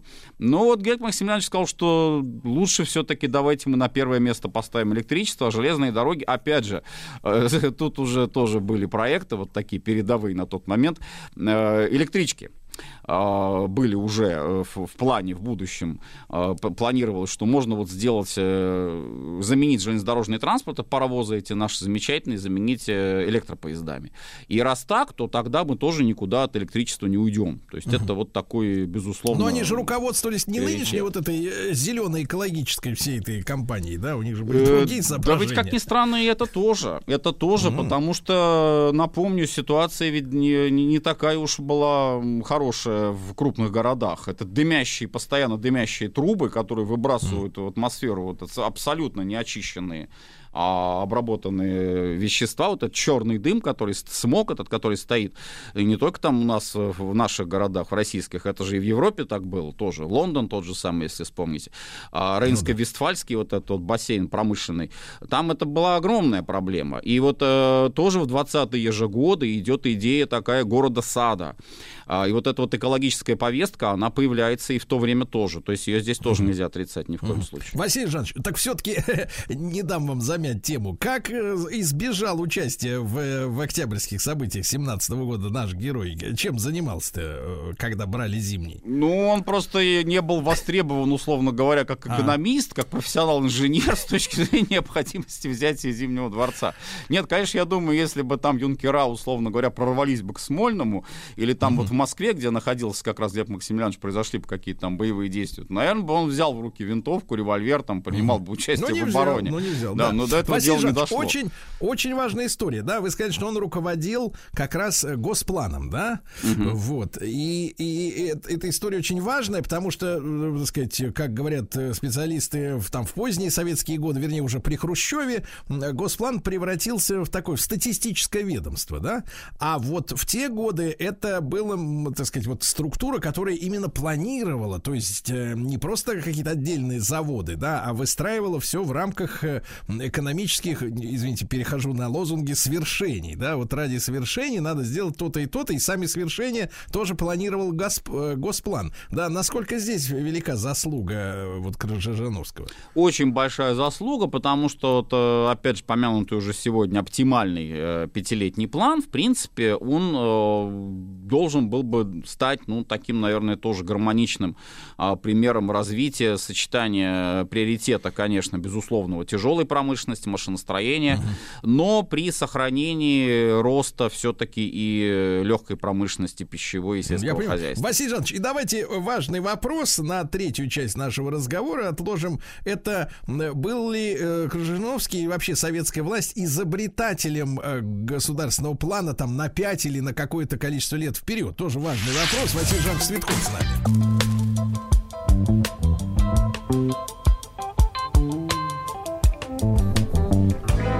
Портрет второго плана. Итак, друзья мои, с Василием Жановичем Цветковым, доктором исторических наук, мы сегодня знакомимся с Глебом Кржижановским, а, которого советская власть очень ценила как инженера. Он себя воспринимал как революционера, но к, к революционным и политическим, так сказать, э, дискуссиям его э, не подпускали, да, почему-то. Василий Жанович, так вот вопрос о планировании, да, мы понимаем, что вот эта вся идиотия, которую нам рассказывали 30 лет назад про невидимую руку рынка, что все само как-то собой закрутится, что все, все получится. Э, Вот, э, говорили нам как раз кукловоды, которые вот как раз и закручивали все это в черную дыру, а, да, всю эту ситуацию. Значит, все это бред, да, и мы понимаем, что планирование есть везде, в мелкой лавке, в, автомобильном заводе, везде есть планы, да, развитие там на, на год, на несколько лет. Неужели э, большевики являются изобретателями вот этой пятилетки как таковой? Ну, то есть вот планирование общего развития государства на несколько лет вперед. Да нет, конечно, потому что, опять же, вот если посмотреть даже э, период до появления, формального появления пятилетних планов, опять же, тот же самый помянутый уже план Гойл-Рой, это тоже план, это тоже план долгосрочный. Я не могу сказать, что он был вот привязан под какие-то определенные сроки. Там, кстати сказать, не было такого жесткого, прям вот во что бы то ни стало, кровь из носу, там, досрочно этот план сделать. А, В этом, может быть, даже, кстати, и преимущество вот такого рода планирования, что оно не ставит каких-то прям вот ру- рубежей, дедлайнов. А, Вот, но когда вот мы говорим все-таки о первом пятилетнем плане, то здесь, э, опять же, вопрос такого качественного и количественного и качественного рывка, этапа.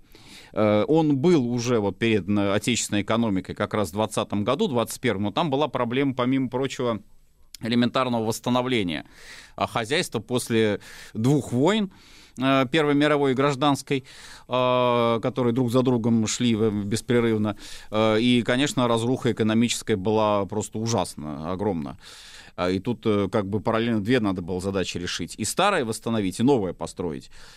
Кстати, кстати, тоже вот отмечу важную, э, на мой взгляд, э, составляющую. Э, Помимо электрификации, Крыжановский считал, что необходимо обратить внимание еще на два элемента а, развития экономики. Первое — это интенсификация труда, то есть сделать так, чтобы рабочий раб- наш работал более интенсивно, причем не за счет увеличения рабочего дня, что он, чем больше он будет работать, тем больше он сделает.